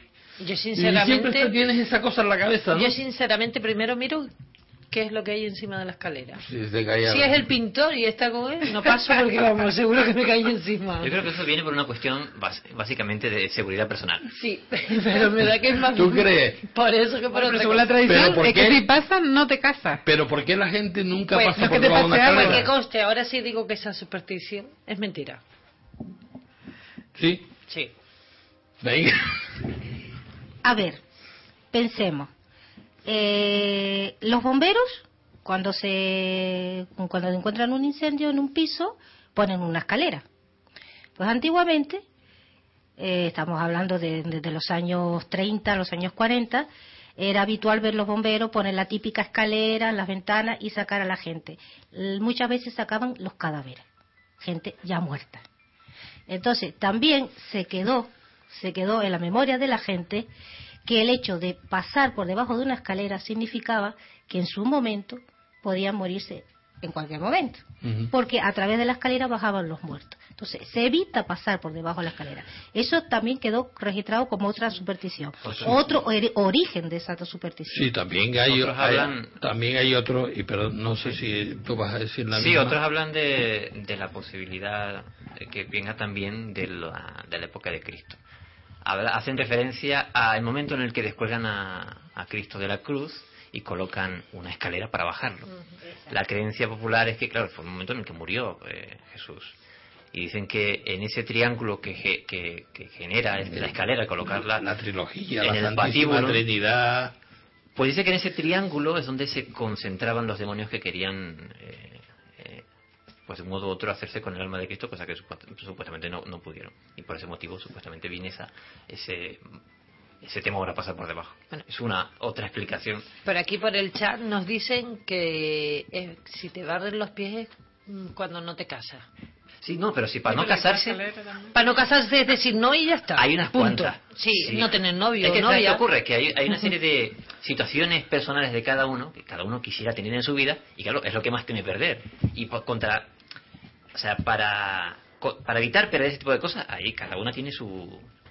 Eh, quiero decir, hay varias eh, posibilidades, varias eh, varias eh, supersticiones que te dicen que puedes hacer para evitar una cosa y evitar la otra. Pero es que hay algunas que tienen lógica, pero es que hay otras que, por ejemplo, yo tengo aquí otra china, que yo me voy a los chinos y entre ellos son muy curiosos, que dice que el pescado debe comerse de arriba hacia abajo. Trae mala suerte, también darle la vuelta, porque si en ese momento hay un pariente tuyo volando sobre el mar, puede caerse. ¿Cómo, cómo? A ver, eso. Porque tú y a la, y de arriba para abajo, El pescado lo tienes que comer de cabeza hacia la cola. Y no darle la vuelta. Porque si en ese momento... O que la parte de abajo no te, no, la, no te la comerá, o le quita la espina y... Qué desperdicio. Adelante, pero no le das la vuelta. Es decir, que si em, le hacemos caso a todas estas supersticiones que no vivimos. No debería ser a la Vamos, calle. no, es que no podrías ni respirar. De hecho, hay una fobia al. que lo comentaba antes fuera de antena, y nos retábamos a ver si conseguíamos decir el vocablo completo. Hay, eh, hay una serie de fobias relacionadas con el número 13 y, y con, concretamente con un viernes 13. Hay gente que tiene pavor. ¿Cómo se llama, Carlos, la fobia? Pues la fobia ¿Cómo lo al número 13, atención, vayan apuntando, se llama triscaidecafobia. Ay, pero a mí me gusta más la otra. La, que, la fobia que, que tiene como, como digamos como objetivo, como temor, el viernes 13 en concreto, o sea, la, la noche de hoy, el día de hoy, Esa, esa. se llama paraskevidecatriafobia. O sea, si hay un, ¿La pillaste? si hay un No, no, no. paraskevidecatriafóbico por escuchándonos, que sepa que tiene ese problema. Eh, La verdad Vea. que me encanta. sí, ¿verdad? Vea, por aquí También dice hay que, una que para más de los 13, pero no lo voy a decir. ¿Qué? Que, que fuman los chinos. ¿Que, que fuman los chinos? Sí, El saque que está muy todo fuerte. lo que han sacado. que- que- El bueno, saque que está muy fuerte. Y si ponemos más y lo... Pero bueno, yo, yo siempre me voy a las más comunes. A las más comunes, la escalera, lo del espejo. El lo de- paraguas, el el paraguas, paraguas también. exactamente. Ay, yo tengo lo una gra- una graciosa que yo lo, utilizo. Lo de las tijeras abiertas. ¿Por qué tenemos esa costumbre cuando vemos unas tijeras abiertas de cerrarlas? Ah, pues yo no. Porque te puedes cortar. Claro. Sí. No, no, pero es que es que es, eh, eh, es muy común eso de. Yo recuerdo de pequeñita, Sí. porque yo alguna vez fui pequeñita, eh, mi madre me decía, no dejes las, las tijeras abiertas porque llamas al diablo. Ahí está. A mí también me lo dijeron. Pues yo, he visto también que, en la mente yo he de la visto persona. también que algo de unas tijeras tiene algo relacionado con las embarazadas. Así que según cómo la pones, no si un niño, un niño, según es. para esté virada o lo que coja. Pero una tijera abierta, supuestamente Abierta, sí. forman una cruz, ¿no? Pues no, si estaba abierta, dice, cierra la tijera porque si no viene el diablo. Recuerdo yo eso. Pues fíjese ustedes. Ay, Dios mío, ahora llego a casa y miro por si acaso. Carlos, ¿cómo era Que la otra palabra, Carlos? si ve a alguien más Ah, en es, casa. es que hay una afección también para eh, una fobia hacia el martes 13, pero ya casi prefiero no decirlo. Dila, ¿Sabían- dila. sabían- otra curiosidad, ¿sabían que el cuerpo humano tiene eh, 13 grandes articulaciones? Contando con el cuello. Eh, pues las muñecas, los codos, los, bra- lo- los hombros, eh, el talón, las rodillas, la cadera. Si lo suman todos, suman 13, incluyendo el cogote. O sea que si hay un fóbico hacia el número 13, lo tiene complicado. Lo tiene muy complicado. Mira, como te digo, hay culturas en las que el 13 no le presuponía ningún problema grave, quiero decir. Era más bien incluso considerado como sa- sagrado. Una de ellas, por ejemplo, una, que, una, una civilización que está de moda últimamente en el 2012, son los mayas. Ellos tenían un calendario, el llamado calendario Zolkin, que es el calendario sagrado o ritualístico. En ese calendario medían la- las fechas determinadas para realizar rituales, que estaba compuesto de 13 meses de 20 días cada uno, eran meses solares, meses lunares, perdón eh, que componía un total de 260 días. Y ese calendario, como te digo, estaba fundamentado en el día 13. Para ellos, el 20 era el número básico de su sistema numérico. Sus matemáticas estaban basadas en un sistema. Eh, en sistema. eh, en el sistema decimal basado en 20, vaya. Y por otro lado, el número 13 eh, proviene de una tradición maya que decía que los eran, bueno, eh, simbolizan los 13 eh, dioses creadores del maíz. y los mayas consideraban el maíz como el alimento de los dioses. Y también simbolizaba a 13 demonios que habitan en el infierno maya, llamado, bueno, el inframundo maya se llamaba el Xibalba. Por tanto, tenían ese calendario el, de 13 meses como eh, calendario mágico en el que ellos le designaban, pues le, decían las fechas determinadas en las que tenían que celebrar su liturgia. Así como nosotros tenemos la Navidad o la Semana Santa, pues ellos utilizaban un calendario, eh, tenían dos calendarios principales y este digamos el de la creo que se llamaba el de la cuenta corta y que está basado en un calendario lunar. De hecho, está basado, está basado en un calendario lunar porque la luna al, girar en torno a la Tierra eh, resulta ser que cuando la Tierra tarda un año en, en dar una, una, órbita completa al Sol, la Luna da 13 órbitas completas. Y es en eso en que se basa para ese, para ese número. Pero es curioso también que, que aparte, mm, por un lado, mm, la gente lo asimila a la mala suerte y todo esto, pero cuando hay una lotería de Navidad y todo eso, ¿por qué la gente busca el número 13? Porque es uno de los números más buscados.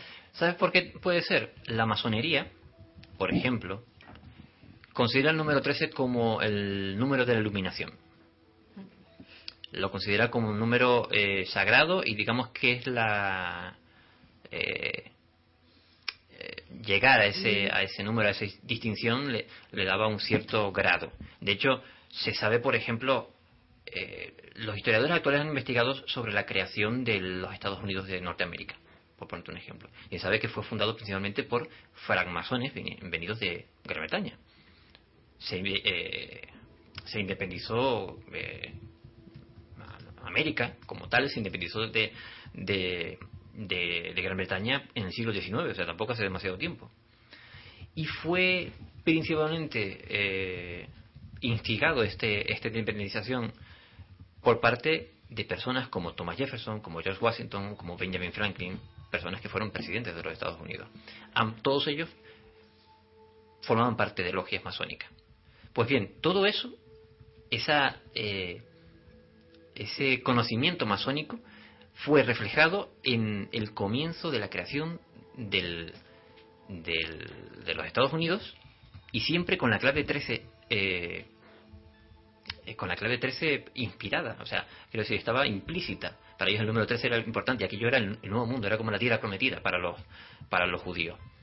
Pues bien, por ponerte ejemplos históricos, fue un comité de 13 hombres los que posquejaron los 13 artículos que fueron adoptados en la primera enmienda de eh, independencia de Norteamérica.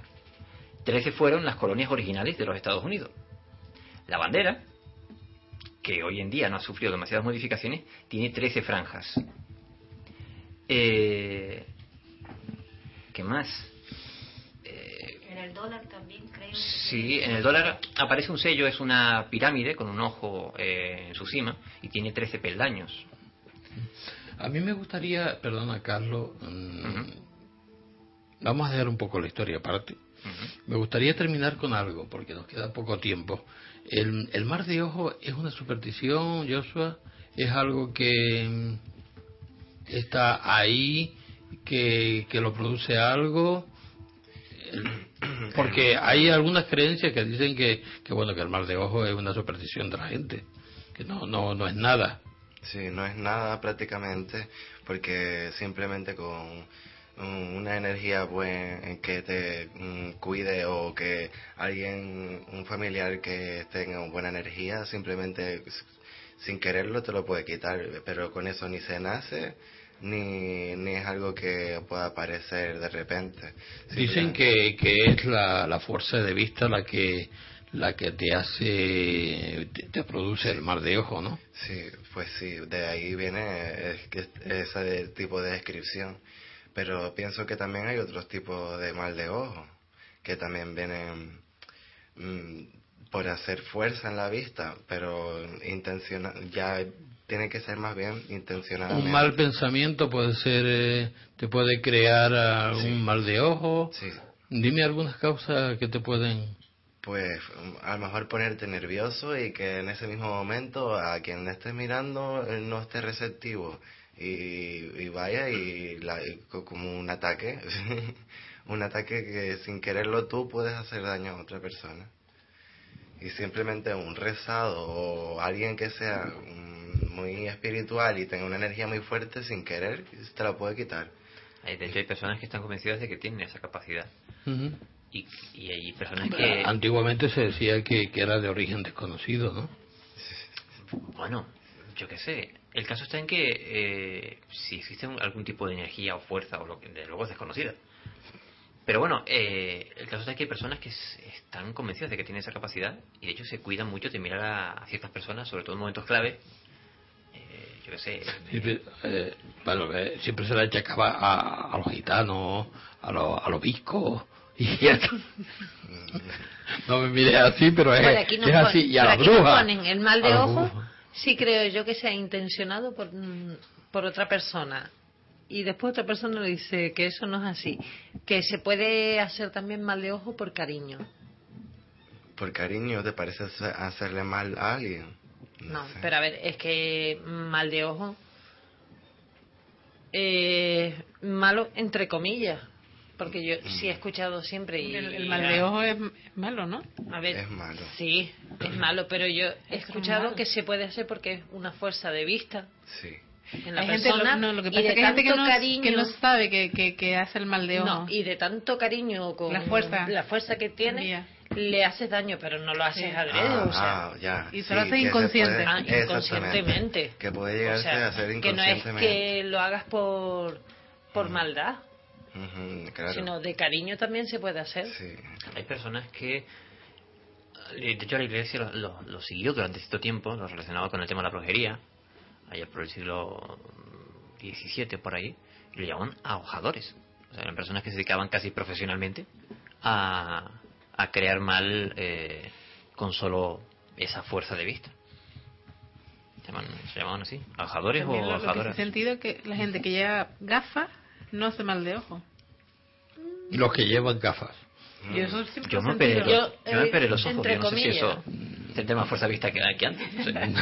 No, no, tiene, nada que ver, seguro que tiene que ver más bien con la energía de la persona. Si en ese día tenemos un día positivo y yo miro a una persona y esa persona no, no capta mi mirada, por así decirlo, a lo mejor la, obviamente le voy a transmitir mi fuerza y es lo que le va a pasar. Pero ¿sabes lo que pasa? Que a, los bebés mismos le, le pasa, ¿no? Cuando llegas y, lo miras y dices, ¡ay, qué bonito! Lo y lo vuelves a mirar y, la envidia que tienes por, por tenerlo y tú no lo tienes. Todo eso, se, le está transmitiendo. Si es cuestión de envidia, entonces no es problema Pero A, los bebés, a los bebés yo siempre he oído que por eso se le pone un lacito rojo, porque cuando tú los miras, el rojo te desvía la... una en, la, espalda. No, pero el rojo que te la vista. Decías, lo de. Eh, que Dios te guarde. Que Dios te guarde. O la pelucita por el hijo.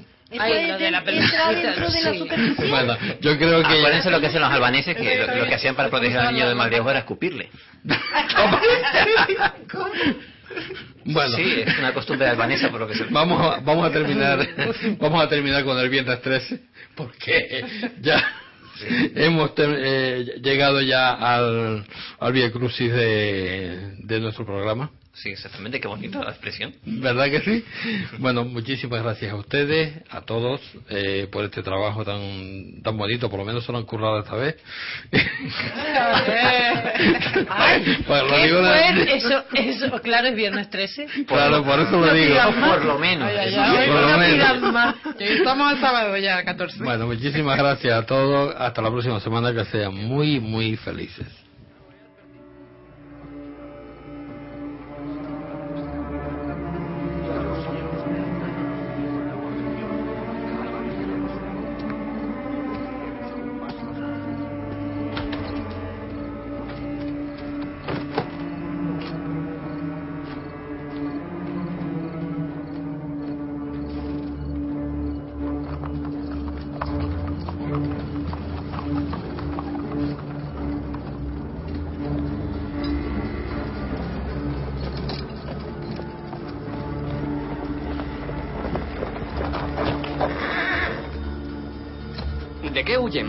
Phillips. Maldito sea Crane. Usted iba a ayudarme. Sí, y eso me ha provocado un temor mortal. ¿A qué? A poderes contra los que no existe defensa. ¿Cómo sabía que la viuda Winship esperaba un hijo? Ella me lo dijo. Así que usted es el padre. Ah, yo no soy el padre. ¿Le dijo el nombre del padre de la criatura? Sí, lo hizo. Vino para pedirme consejo como magistrado para proteger los derechos de su hijo. Yo estaba obligado por juramento a guardar el secreto, pero... ¿Usted cree que el padre la mató? El jinete fue quien la mató. ¿Cuántas veces debo decírselo? No hay jinete. No ha habido ningún jinete, ni jamás lo habrá. ¿Qué es esta cosa? Es mi talismán. Me protege del jinete. Todo un magistrado y creyendo en semejantes tonterías. ¿Quiere decirme el nombre del...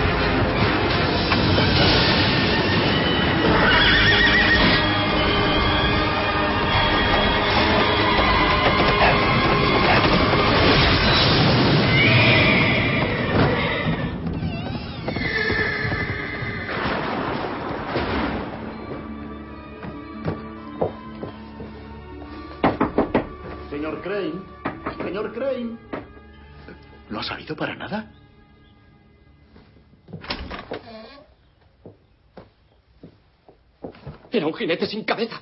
No debe exaltarse. Era un jinete sin cabeza. Por supuesto, por eso está usted aquí. No deben creerme. Era un jinete, estaba muerto y no tenía cabeza. Sí, lo sé. No lo sabe porque no estaba allí. Todo es cierto. Que sí, se lo dije, todos se lo dijeron. Yo le vi.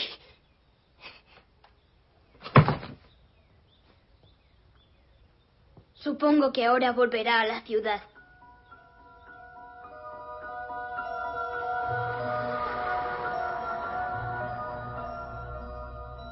Contacta con nosotros. Envíanos un email a clave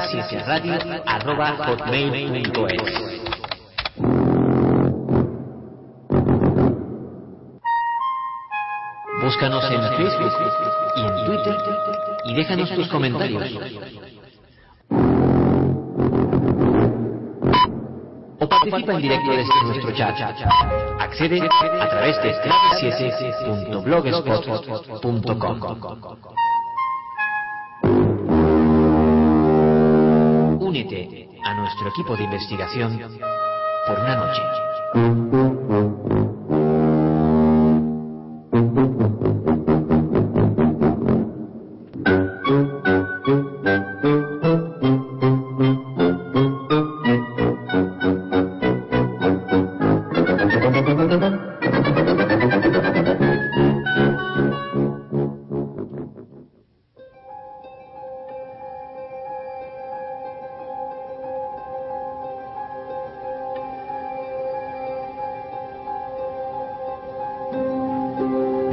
Digital Clave 7. Una publicación de la Sociedad Atlántica de Investigaciones Parapsicológicas Clave 7. Todo el misterio desde tu ordenador. Búscala en www.clave7.blogspot.com.